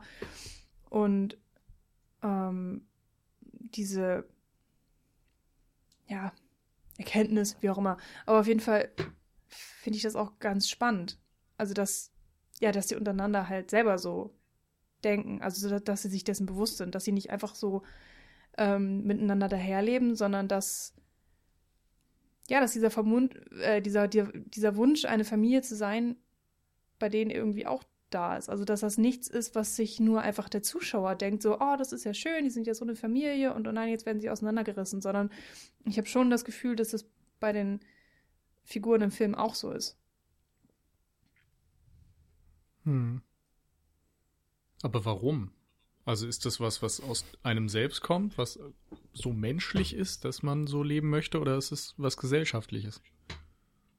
Wäre auch nochmal eine eine dran angeknüpfte Frage irgendwie. Also, ja, da bin ich jetzt natürlich nicht ganz so versiert, aber ähm, es gibt auf jeden Fall schon so wissenschaftliche Erkenntnisse, dass ähm, Menschen einander brauchen. Also es gibt ja auch so diese richtig fiesen Experimente, wo Menschen ähm, isoliert werden äh, und absolut keinerlei Kontakt zu auch nur irgendwas anderem Menschlichen haben. Sie haben in Mhm. der Theorie, haben sie alles, was sie brauchen, aber der soziale Kontakt ist zu 100% entzogen Ja, worden. aber wir reden ja jetzt von Familie. Also reicht, braucht ein Mensch eine Familie oder braucht ein Mensch nur sozialen Kontakt? Das sind zwei unterschiedliche Paar Schuhe. Naja, ich finde da die Begrifflichkeiten so schwierig, weil Familie ja was Kreiertes ist, aber sozialer Kontakt, ich meine, Familie ist sozialer Kontakt. Verstehst du, was ich meine? Ja. Also der Grad des sozialen Kontaktes ist hier dann der entscheidende, würde ich jetzt mal meinen. Und ähm, da kann man natürlich sagen, jeder wie er selbst will. Aber ich würde eben auch sagen, dass das schon in uns drinsteckt als Mensch. Wir sind eben keine Einzeltiere sozusagen, sondern wir sind Herdentiere. Ja, ich meine, das wäre ja so, wenn man dieses Fass aufmacht, würde ich sagen, hat der Film da zumindest eine klare Haltung und würde, glaube ich, schon behaupten, dass ähm, Menschen zur Familie streben und deswegen bleiben, also sicherlich kann Shota nicht einfach ausbrechen aus diesem ganzen Gefüge, weil er ja auch so klug ist und weiß, alleine kommt er nicht weit. Sicherlich denkt er auch nicht so weit, ähm, zu sagen, ja, vielleicht geht's mir aber woanders besser. Er kennt's, wie du ja auch gesagt hast, nicht anders oder nicht groß anders. Und bei Nobuyo, also der, der Frau, wird ja auch in diesen Gesprächen, die es dann gibt mit den Polizisten, Anwälten oder Psychologen, was auch immer, wird sie auch gefragt, äh, ja, sie können ja keine Kinder bekommen, was fühlen sie, wenn äh, Yuri oder wünschen sie sich, dass Yuri sie Mama nennt? Oder Shota Hm. und was bedeutet das für sie? Und da wird es dann ja vielleicht auch ein bisschen küchenpsychologisch darauf ähm, zurückgeführt, ja gut, sie kann halt keine Kinder gebären, deswegen gibt es ja im Grunde nur die Möglichkeit der Adoption. Als Mörderin hat sie da relativ, oder naja, sie wurden ja nicht, äh, oder sie wurde ja nicht verurteilt deswegen, aber ich glaube trotzdem, dass das äh, ihr sehr stark im Weg stehen würde ähm, bei einer bei einem Versuch einer Adoption. Also gibt es nur den Weg des Kidnappings für sie, um eben eine Familie aufzubauen. Nach diesen Maßstäben natürlich immer. Ja, ist halt die Und- Frage, ob das ihre Motivation war, was ich jetzt einfach mal anzweifle. Genau, es wird, es wird nur quasi von außen, eben von dieser Die Psychologin oder was auch immer, wird es auf sie projiziert. Sie antwortet dazu ja, glaube ich, nicht. Der Film gibt uns damit auch keine Antwort, er gibt uns halt quasi nur diesen Hinweis und vielleicht auch etwas, was man sich selber schon gedacht hat. Ich meine, warum sonst sollten die sich halt Kinder von der Straße oder aus äh, Balkonen Naja, weil sie nehmen. gesehen haben, dass es denen schlecht geht. Also vor allen Dingen bei Juri. So, ich meine, wenn die sich ein Kind ins Haus holen, dann gibt es nur noch mehr Schwierigkeiten. Es gibt noch weniger Essen für alle. Es gibt, äh, weiß ich nicht, die machen ja dann einigermaßen die Polizei aufmerksam auf sie, was das Letzte ist ja eigentlich, was sie wollen, weil dadurch fliegt das ja alles auf.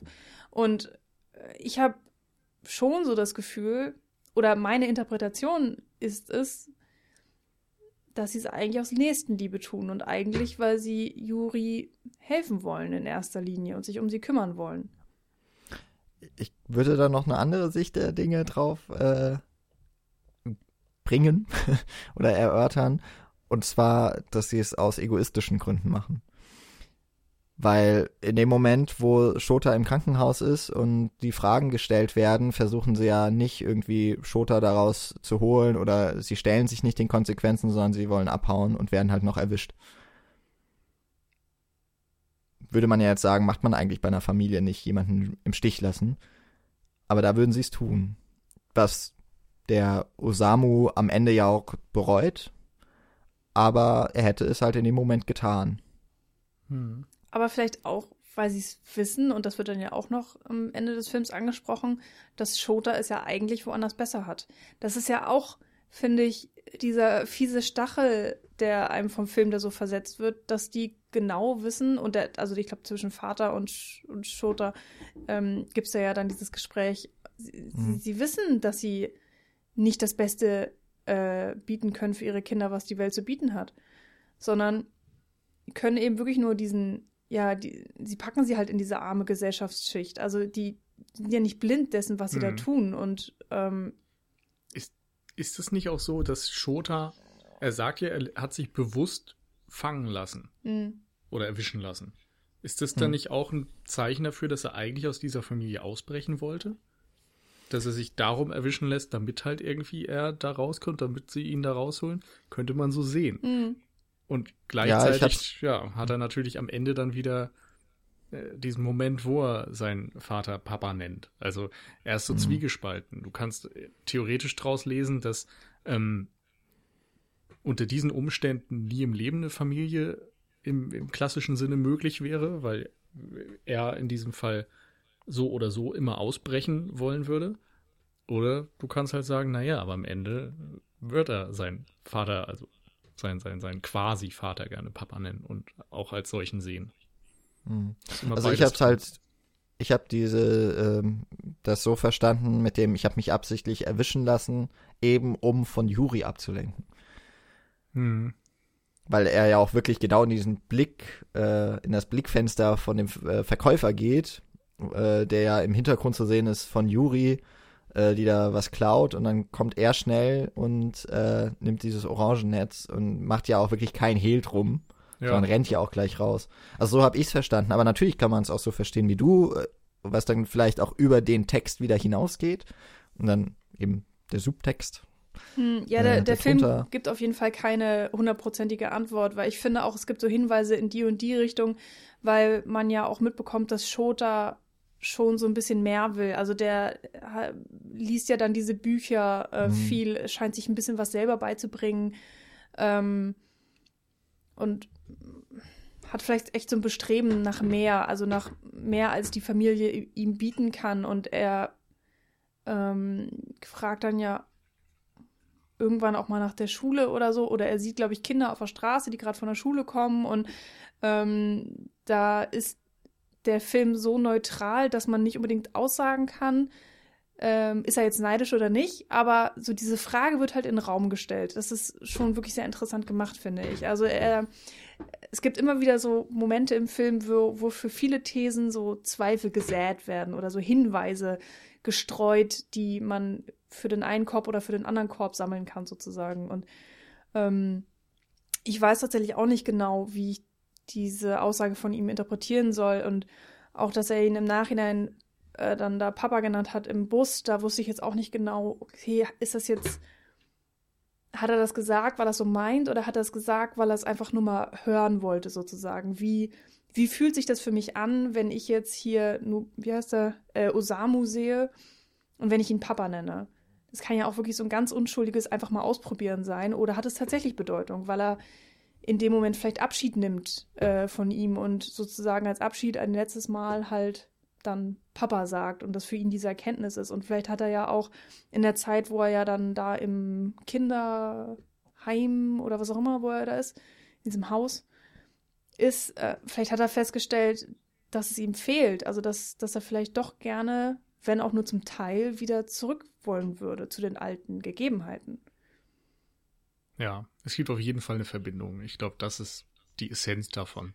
So, bei ihm, obwohl er eventuell fliehen will, obwohl er eventuell das genauso wollte, wie es gekommen ist, mit dem Zerbrechen dieser Familie, trotz allem hängt er noch an ihn und, und kann nicht komplett loslassen. Das ist ganz eindeutig und das ist eben bei, äh, wie hieß das Mädchen, seine kleine Juri. Schwester? Juri. Juri. Bei ihr ist es ja noch deutlicher, weil sie im Grunde wieder auf dem Balkon sitzt und vernachlässigt allein gelassen wird und im Grunde sie so mit so einem sehnsuchtsvollen Blick fast darauf wartet, dass da wieder jemand vorbeikommt und sie aus dieser Realität irgendwie wegnimmt.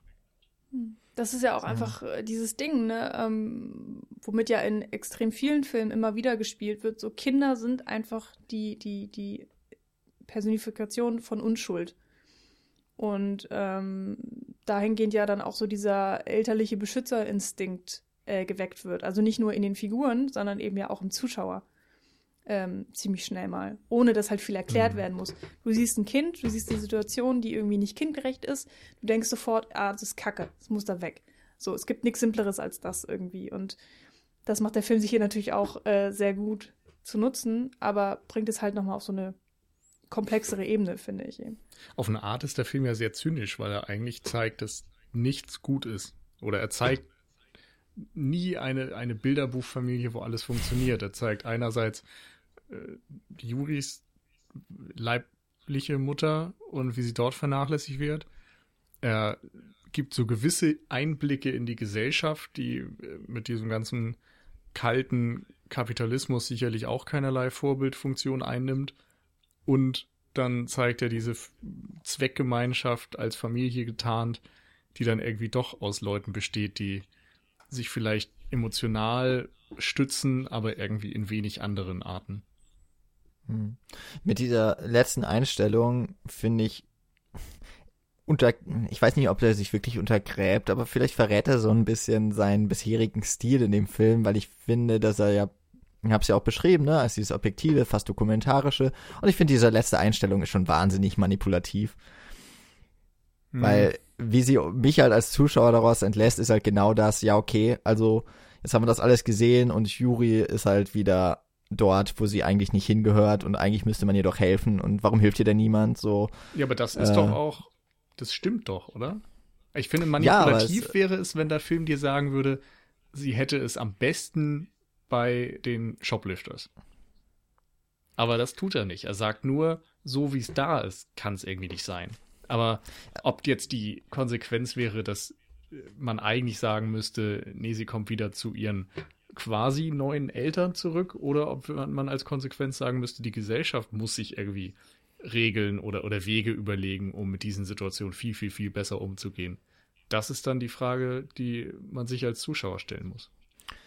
Also ich sage jetzt so, dass es, also es fällt, finde ich, ein bisschen raus aus der Art und Weise, wie die Kamera vorher immer war. Mhm. Weil ich fand es, dass ich halt vorher alleine durch den Bildausschnitt hatte ich nie, oder zumindest hatte ich nie vordergründig das Gefühl, dass mir da so viel vorgeschrieben wird sondern dass es wirklich eher so eine Beobachterperspektive ist und ich kann mir dann immer so wirklich meine Meinung dazu bilden. Und bei dieser letzten Einstellung habe ich echt das Gefühl, das ist halt so ganz plakativ. Es ist ganz klar, was dieser Filmemacher mir gerade sagen möchte. Und das meine ich mit diesem manipulativen, weil da gibt's ja eigentlich kein, oder da gibt's auch keine zweite Meinung zu.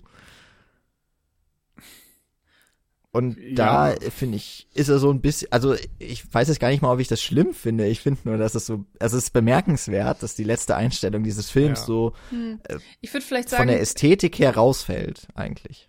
Also sie, sie, ich finde die, die letzte Einstellung ist nicht manipulativ, ich finde sie ist halt eindeutig. Und ansonsten hast du selten bis fast gar nie in diesem Film irgendwas, was eine eindeutige Meinung porträtiert. Ich sehe ehrlich gesagt nicht so einen großen Unterschied zwischen dieser Einstellung und der Einstellung von Shota im Bus, der Papa sagt. Hm. Also ist das nicht auch eindeutig? Oder wenn man es drastischer formulieren möchte, manipulativ? Das stimmt, aber es geht ihm halt nicht schlecht. Juri geht's halt kacke. Ja, okay.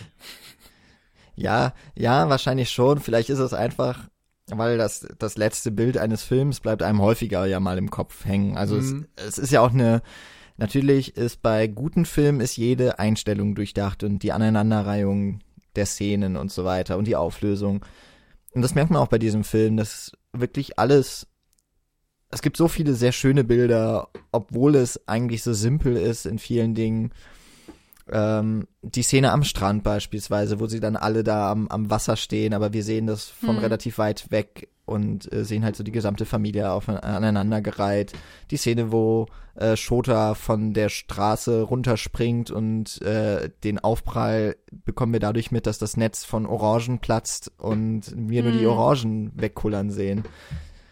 Das, das sind schon wahnsinnig starke Bilder irgendwie, die der findet. Oder auch die Rahmungen, also, mhm. dass wir ganz häufig auch durch Türrahmen oder durch Fensterrahmen die Figuren noch einmal äh, so zusammengehörig sehen. Das hat so was, äh, ja, so Hiro Osu-mäßiges, finde ich.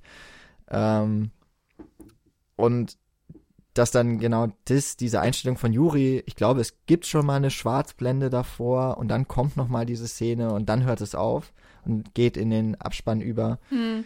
Aber ich finde, es ich deswegen, auch, ähm, also ich weiß auch wirklich nicht, ob ich ein Problem mit dieser Szene habe oder ob ich sie nur so wie gesagt, so ein wenig herausstechend fin empfinde. Ja, ja, also ich, ich verstehe auf jeden Fall deine Probleme, die du damit hast, so ein bisschen, auch wenn ich es jetzt nicht unbedingt teile, aber ich finde, man kann in dem letzten Bild eben auch so eine große Frage sehen, so im Sinne von, ja, was wird denn jetzt aus ihr? Also, weil ihre Zukunft ist einfach komplett ungewiss. Genauso, wenn sie bei der äh, Shoplifters-Familie gewesen wäre, hättest du vielleicht sagen können, ah, ja, okay, wahrscheinlich geht sie halt in eine ähnliche Richtung. Wahrscheinlich wird mhm. sie auf diesem einigermaßen erbärmlichen, äh, ärmlichen, Entschuldigung, ärmlichen äh, Level bleiben. Sie wird vielleicht keinen vernünftigen, großartigen, tollen Beruf erlernen. Wahrscheinlich wird sie nie zur Schule gehen und so. Ähm, du kannst so vage Ausrichtungen machen, aber du, ne, wie glücklich oder unglücklich wird sie jetzt und wie alt und äh, keine Ahnung, wo ist sie in zehn Jahren, alles sehr schwammig. Und genauso ist es jetzt ja eigentlich auch, außer dass wir halt sagen können, sie wird sehr höchstwahrscheinlich zur Schule gehen. Sie wird irgendwie immer genug Geld für Essen und Trinken haben und Kleidung ähm, und eine Mutter und einen Vater. So. Und wie gut oder schlecht das jetzt ist und was sie halt aus ihrer Zukunft macht und was für eine Art von Mensch sie wird, das kannst du halt alles nicht sagen. Hm. Wie gesagt, ich sehe das alles noch ein bisschen negativer. Für mich ist es am Anfang wird sie vernachlässigt, dann ist sie bei dieser merkwürdigen Zweckgemeinschaft, die eigentlich auch nicht gut für sie ist. Und dann greift die Gesellschaft ein und ja, nimmt sich quasi dieser Problematik an, aber dreht alles einfach nur auf den Ursprungszustand zurück, anstatt etwas mhm. zu verbessern. So, also eigentlich ist es schlecht gefolgt von schlecht gefolgt von schlecht. Hm. Ich finde das so lustig, dass du merkwürdige Zweckgemeinschaft sagst, weil eine ne, ne Familie im klassischen Sinne ist ja auch nichts anderes als das. Ja, aber. Ich meine, das ist so. Wie gesagt, es ist so ver verwirrend. Ich meine, einerseits total logisch und klar und gleichzeitig auch vollkommen wirr, dass du äh, nur weil du bluesverwandt bist, irgendwie so Anrechte nee, hast. Nee, nee, nee, nee, nee, dann hast du mich missverstanden. Mir geht es nicht um eine Blutsverwandtschaft. Ich finde, ähm, Familie kann auch ein Zusammenschluss von, was weiß ich, ich sage jetzt mal Patchwork im weitesten Sinne sein. Also irgendwie eine andere Gemeinschaft, die jetzt nicht auf Blutsverwandtschaft Verwandtschaft äh, zurückgeht. Da, das ist mir völlig egal.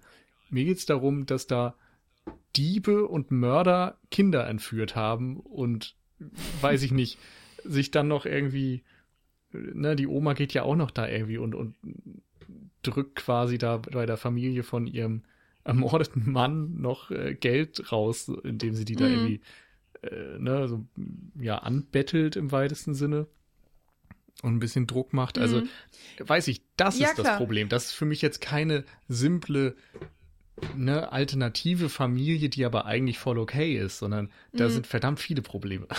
Das stimmt natürlich. Aber das mit dem Morden, erstens wissen wir das eigentlich gar nicht. Das wird ja, so angedeutet. In dem Moment, wo die letzte Szene kommt, weißt du es. Darum sage nee. ich das so. Nein, du weißt nur, der Mann von der Oma da ist gestorben unter irgendwelchen merkwürdigen Umständen. Eventuell ist die Frau die Mörderin. Weil sie hat gesagt, äh, ja, was hätte ich anderes machen sollen, sonst hätte er uns umgebracht. Also eventuell ist es auch Notwehr gewesen. Wir haben keine Ahnung, unter welchen Umständen dieser Mann gestorben ist. Ich finde, man kann es anzweifeln. Beziehungsweise ich sage, wir wissen Totschlag. Nicht. Ja, keine Ahnung. Der Mann ist gestorben, die sind da irgendwie verwickelt. Nee, er ist es getötet ist, worden. Der ist nicht einfach gestorben. Sorry, aber dann. Okay, ja, ich will mich jetzt nicht hier auf meine Wortwahl da komplett runter äh, drauf festnageln lassen. Aber worauf ich hinaus will. Ähm, ich meine, das Gemeine ist ja auch, Juris Eltern wollten sie ja noch nicht mal zurück. Dass sie dann irgendwie als vermisst gemeldet worden ist oder so, das kam ja in diesen Fernsehberichten, das war ja irgendwie gar nicht unbedingt von denen, sondern nur, weil sie dann in der Schule gefehlt hat. Ich habe keine Ahnung. Irgendwas war da jedenfalls. Aber man also, sieht doch schon die Mutter noch, oder? Hm? Man sieht doch die Mutter schon am Ende noch in so einem Interview, wo sie sagt so, ja, ich freue mich ja total, dass sie wieder da ist. Ja, genau, aber natürlich, also wenn die Medien berichten, oh mein Gott, das Kind ist weg, was willst du dann anderes machen? Du kannst ja dann nicht sagen, ja, ich will es eigentlich gar nicht wieder haben.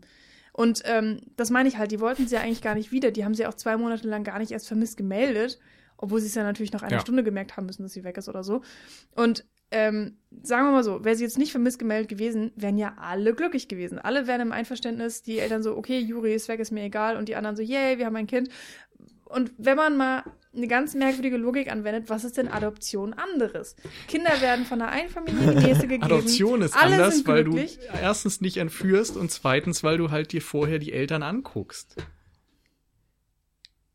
Weil du eben ein bisschen guckst, ob die Verantwortung übernehmen können, ob die das Ja, klar, es ist Bürokratie. Aber Nein, ähm, es geht nicht nur um Bürokratie. Natürlich ist das ein großer Teil davon. Natürlich ist da an, an Adoption auch sicherlich nicht alles gut und so weiter. Aber sorry, dein, du, du machst gerade ein Plädoyer dafür, dass man einfach dann im schlimmsten Fall Kinder mit irgendwelchen Leuten verwahrlosen lassen soll, nur weil die halt gerne die Kinder haben möchten.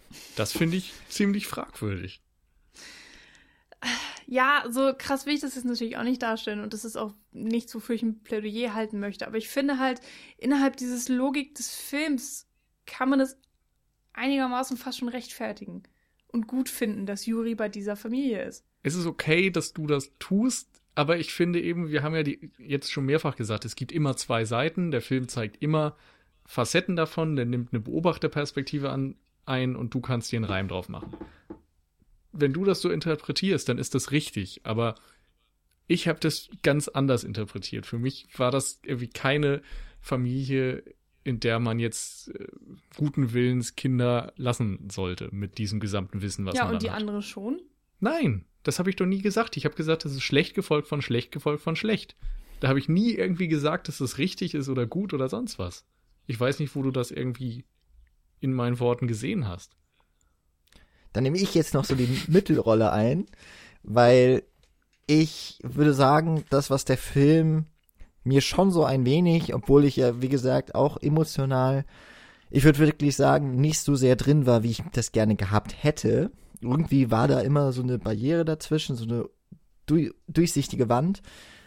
Aber ich hatte auch, ich würde schon sagen, irgendwie, Juri schien es gut zu gehen bei dieser Ersatzfamilie, bei diesen, bei diesen Menschen.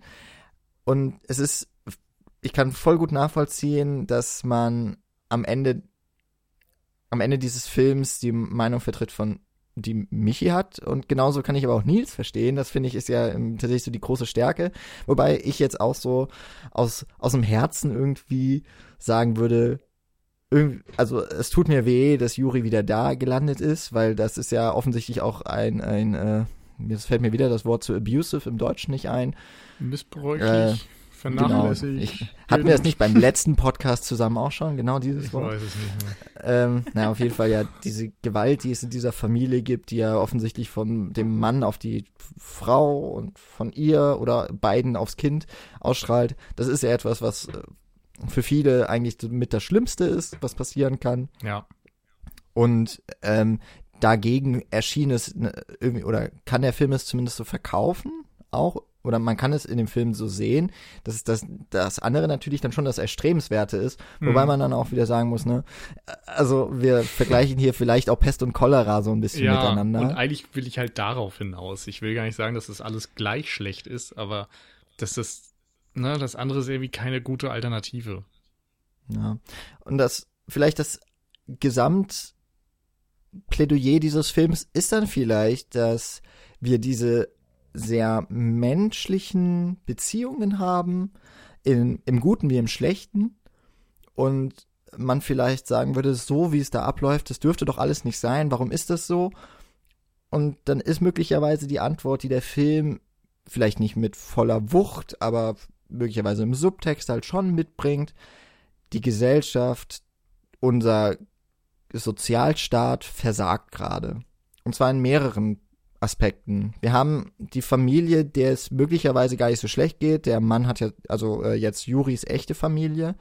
Da ist, glaube ich, der Mann ja schon sehr gut gekleidet. Natürlich leben die jetzt nicht in der im, in der Prachtvilla. Also das wäre ja wirklich der ganz große Gegensatz. Aber ich glaube, der ist schon in einem Job, von dem sich eine Familie ernähren lässt. Aber auf de, dann haben wir es eben doch, diese soziale Kälte komplett. Und dann haben wir die Leute, die sich zusammenrotten und ein, eben nur durchkommen durchs Klauen. Und die Kinder, die vernachlässigt wurden, in eine Familie kommen, die eigentlich nicht wirklich für sie sorgen kann, zwar ihr Bestes tut, aber das eigentlich für gesellschaftliche Normen auch nicht reicht. Und da müsste es ja eigentlich ein Regulativ geben, Stichwort der Staat, Mhm. der da vielleicht was gegen tun müsste. Aber wenn wir den Staat sehen, dann ist es einmal eben dieser Verwalter dieser, dieser Wohnsiedlung, der irgendwie auf Profit aus ist. Wir haben die Polizisten, die ihre Arbeit halt tun, aber auch nur bis zu einem gewissen Grad, die tatsächlich nur quasi das Protokoll durchmachen, weil wenn man halt mal ein bisschen die Jury untersucht hätte oder mal die Mutter, da würde man ja sehen, dass da über blaue Flecken sind. Und, aber soweit kommt's halt nicht. Und da würde ich sagen, ist halt, das ist eigentlich das eigentliche Versagen, das in diesem Film geschildert wird, aber immer nur so nebenbei. Und möglicherweise auch die Aussage, die Koreda da auch fällen möchte. Vielleicht auch nicht. Vielleicht hätte es dann deutlicher gemacht. Weiß ich jetzt nicht genau. Aber ich glaube, das kann man auch durchaus in diesem oder aus diesem Film ziehen. Dass das die eigentliche Anklage ist. Hm. Damit kann ich mich auf jeden Fall anfreunden. Ja, und vielleicht und auch, dass, ähm, dass halt eine Familie mehr ist als einfach nur Vater, Mutter, Kind. So. Ich finde, das wird eigentlich auch deutlich gemacht. Und das wird ja tatsächlich auch von den Figuren innerhalb des Films so ein bisschen thematisiert. Also die Frau, also Nubuyo sagt das ja einmal auch zur Oma so, ja, es ist doch irgendwie ganz schön, dass wir uns das aussuchen konnten, welche Familie wir haben oder sowas. Und das ist noch zu einem Zeitpunkt, wo man gar nicht weiß, dass das gar nicht die richtige Oma ist und so weiter. Ähm, das finde ich irgendwie auch halt so, so spannend, dass da die Grenzen so verschwimmen oder halt aufgemacht werden ähm, vom Film. Hm. So generell als Theorie. Ja. Ja, das ist halt auch echt die große Frage, ne? Was ist denn eigentlich Familie? Oder es ist, ist natürlich auch was, was jeder für sich selber so beantworten kann. Aber was ähm, also ich meine, ich habe auch Soziologie studiert und da das soziologische Konstrukt einer Familie ist tatsächlich Vater, Mutter, Kind.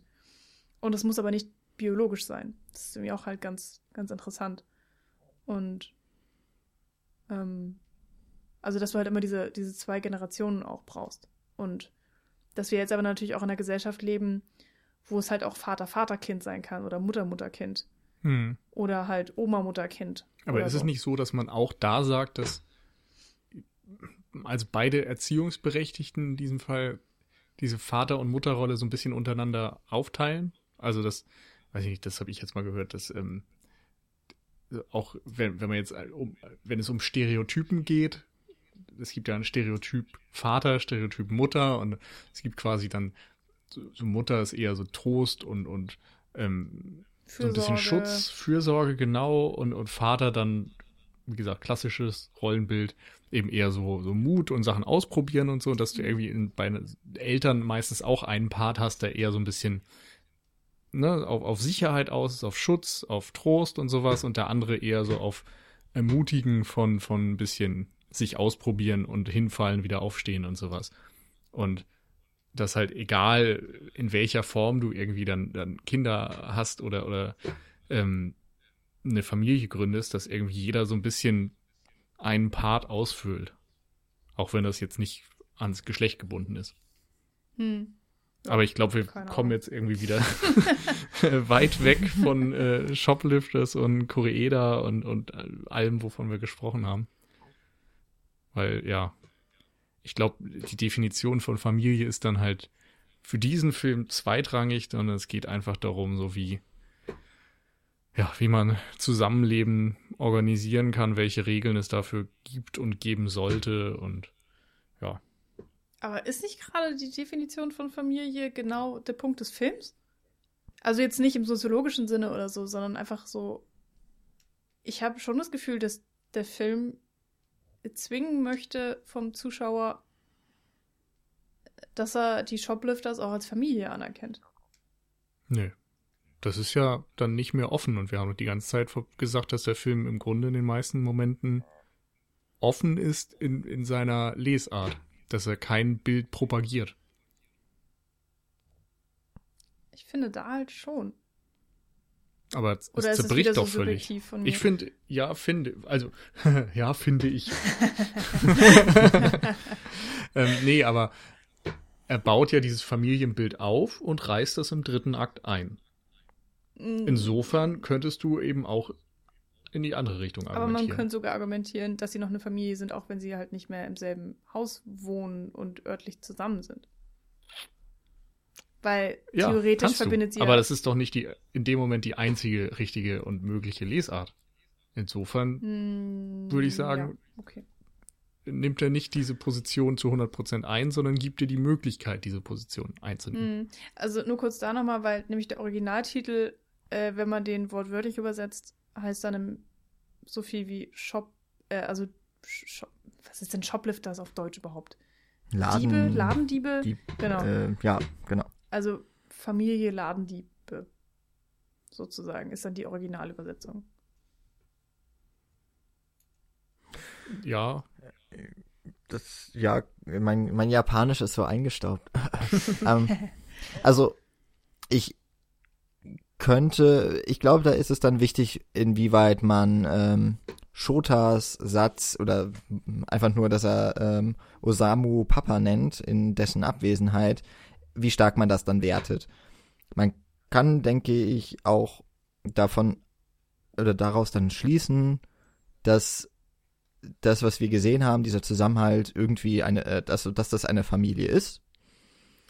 Ähm, dann hätten wir eben auch sowas drin wie das Nobuyo beispielsweise, ja die ganze Schuld de- der, ähm, der, ja, des Begrabens und des Vertuschens da von dem äh, Todesfall der, der Oma äh, auf sich nimmt und sie geht ja in den Knast, damit er draußen bleibt und weil er ja auch schon vorbestraft ist zum Beispiel. Das ist ja auch eine Art von, man beschützt seine Familienmitglieder, ne?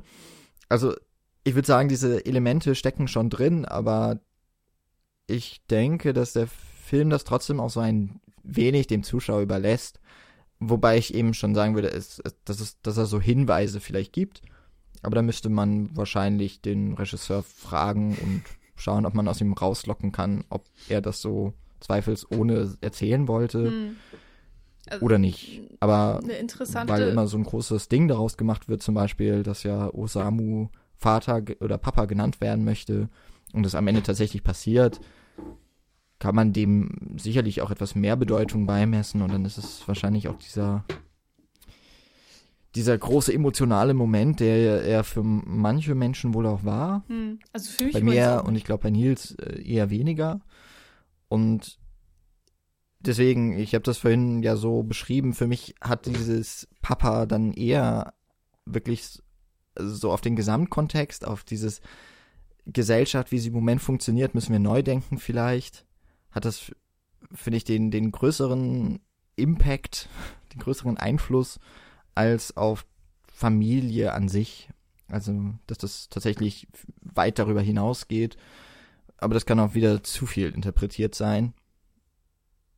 Aber ich denke, man, man kann auch wieder da in die, in die Richtung gehen und sich durchaus die Punkte rausnehmen und sagen, der Film zeigt mir schon, das ist eine Familie.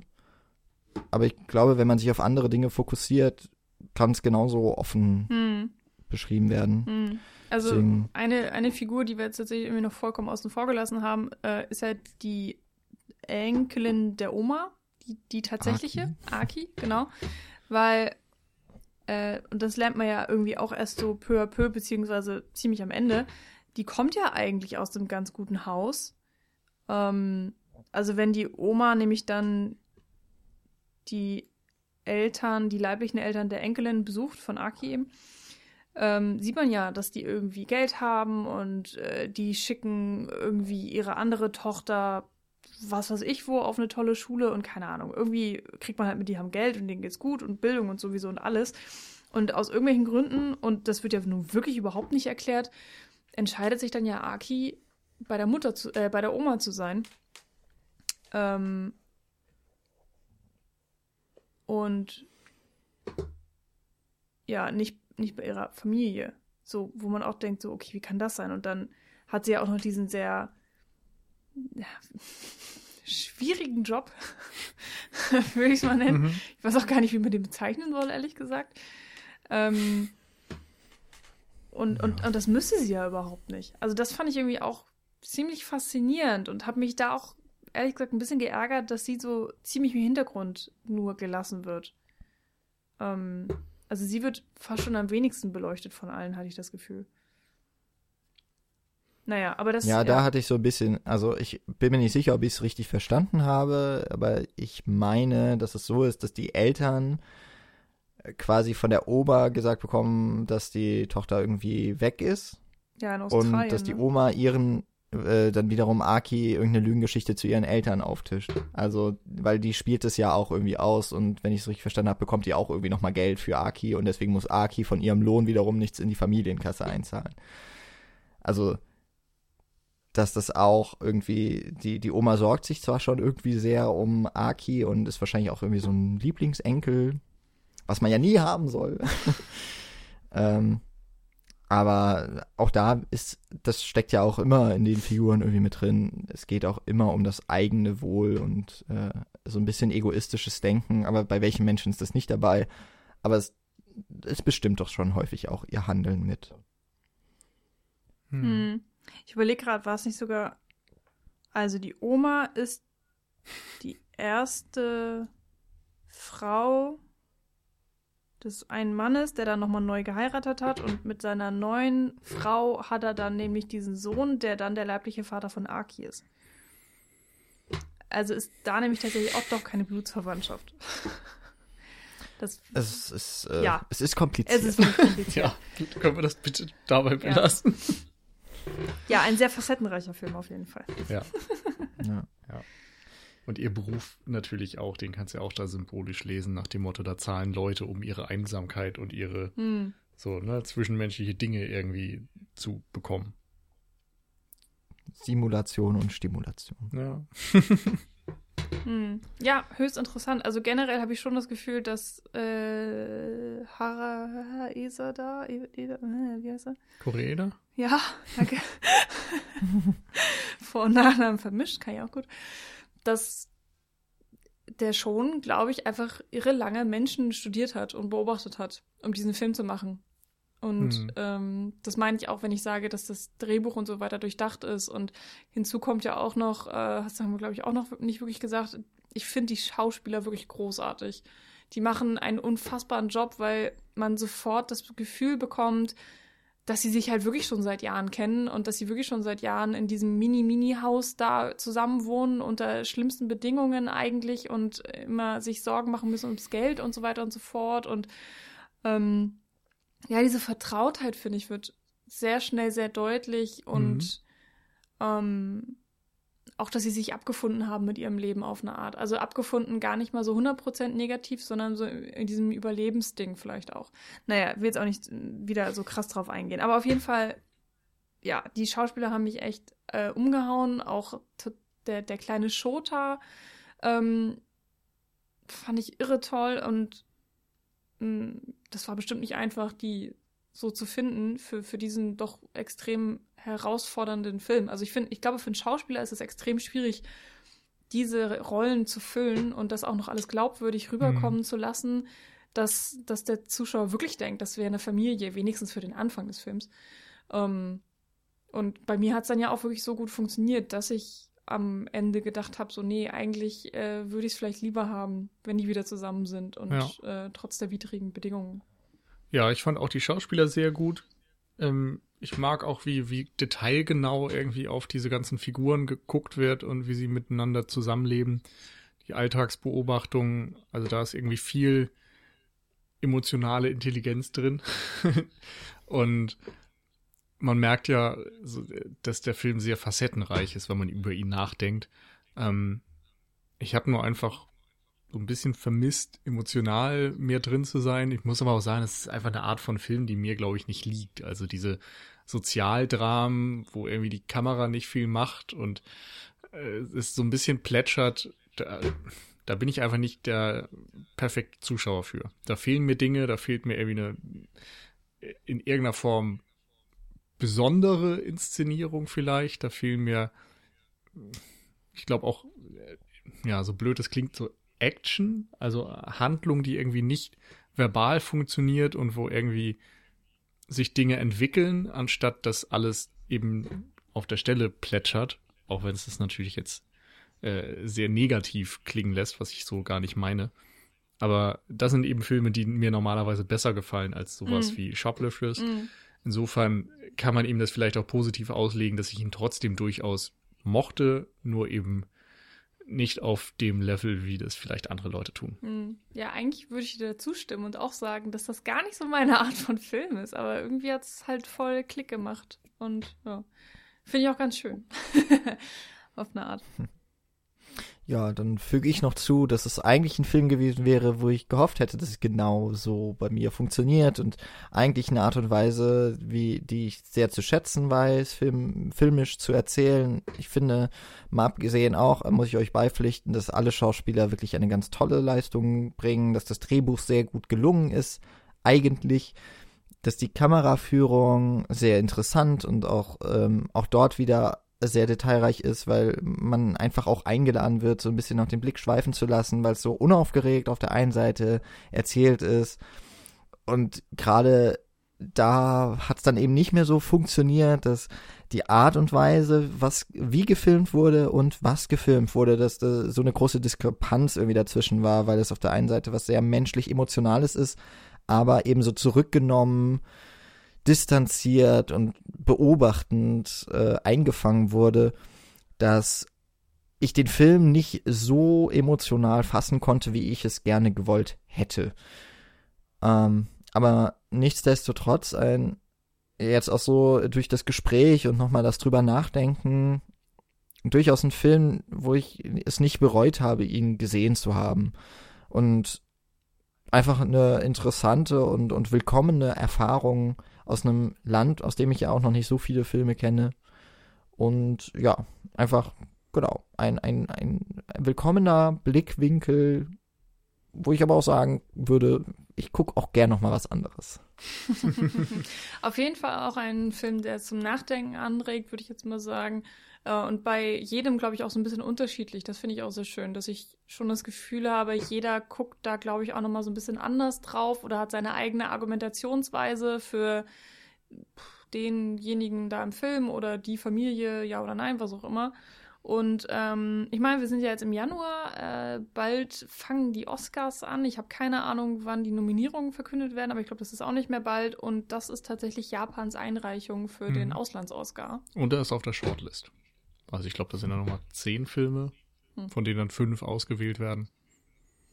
Genau. Am Montag bei den Golden Globes musste er sich Roma geschlagen geben. Das Insofern, ist natürlich also, ein krasses Rennen, ja. ja. Aber hey, er hat ja. die goldene Palme gekriegt. Ja. Genau, ist ja auch nicht so verkehrt. Und ich würde sagen, wir haben mit dieser Folge den Beweis angetreten, was Michi gerade gesagt hat, das ist ein Film, über den man viel nachdenkt, über den man viel diskutieren kann und aus sehr unterschiedlichen Argumentationen heraus auch herangehen und, und äh, sich ein Urteil bilden kann. Die Folgenlänge hat fast die Filmlänge jetzt schon erreicht.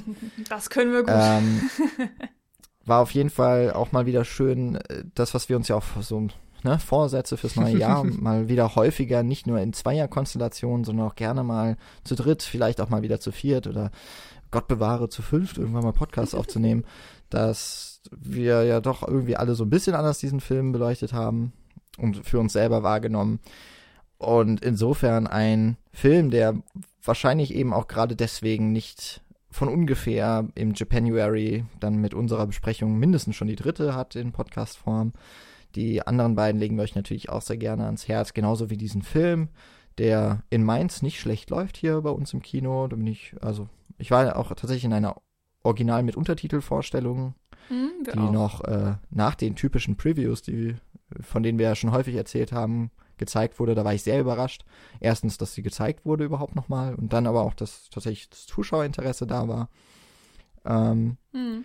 Ja, und ich denke, ein ganz guter Einstand so für ein neues Jahr mit Kinofilm, hm. mit Film überhaupt. Wir waren sogar, ich glaube, am Mittwoch um 17 Uhr oder so im Kino und es war fast voll, der Saal. Mhm. Also das hat mich echt überrascht. Also fand ich sehr cool. Und danach liefen noch zwei Vorstellungen. An demselben Tag. Haben noch, haben noch viele Urlaub wahrscheinlich. ja, Gehen auch die Vorstellungen noch ganz gut. Mhm. Das hätte zu dem Zeitpunkt gut sein können, ja. Ja, erste Januarwoche bietet sich gerne mal ja. an. Aber war auf jeden Fall sehr schön, ja, dass es so voll war.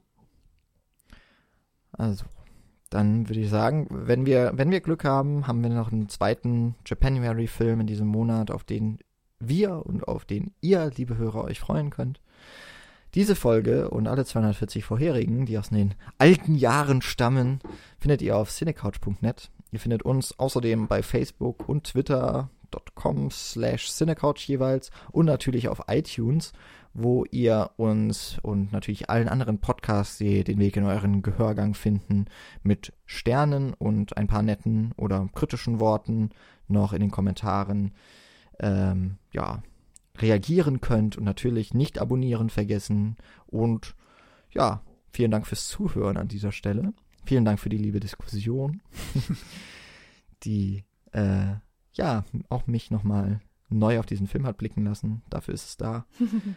Und ich würde sagen, wir ähm, oder ihr, liebe Hörer, ihr hört uns schon nächste Woche wieder, wenn ihr wollt. Und äh, wir uns hoffentlich auch ganz bald dann zum nächsten Podcast. Ja, bis dann.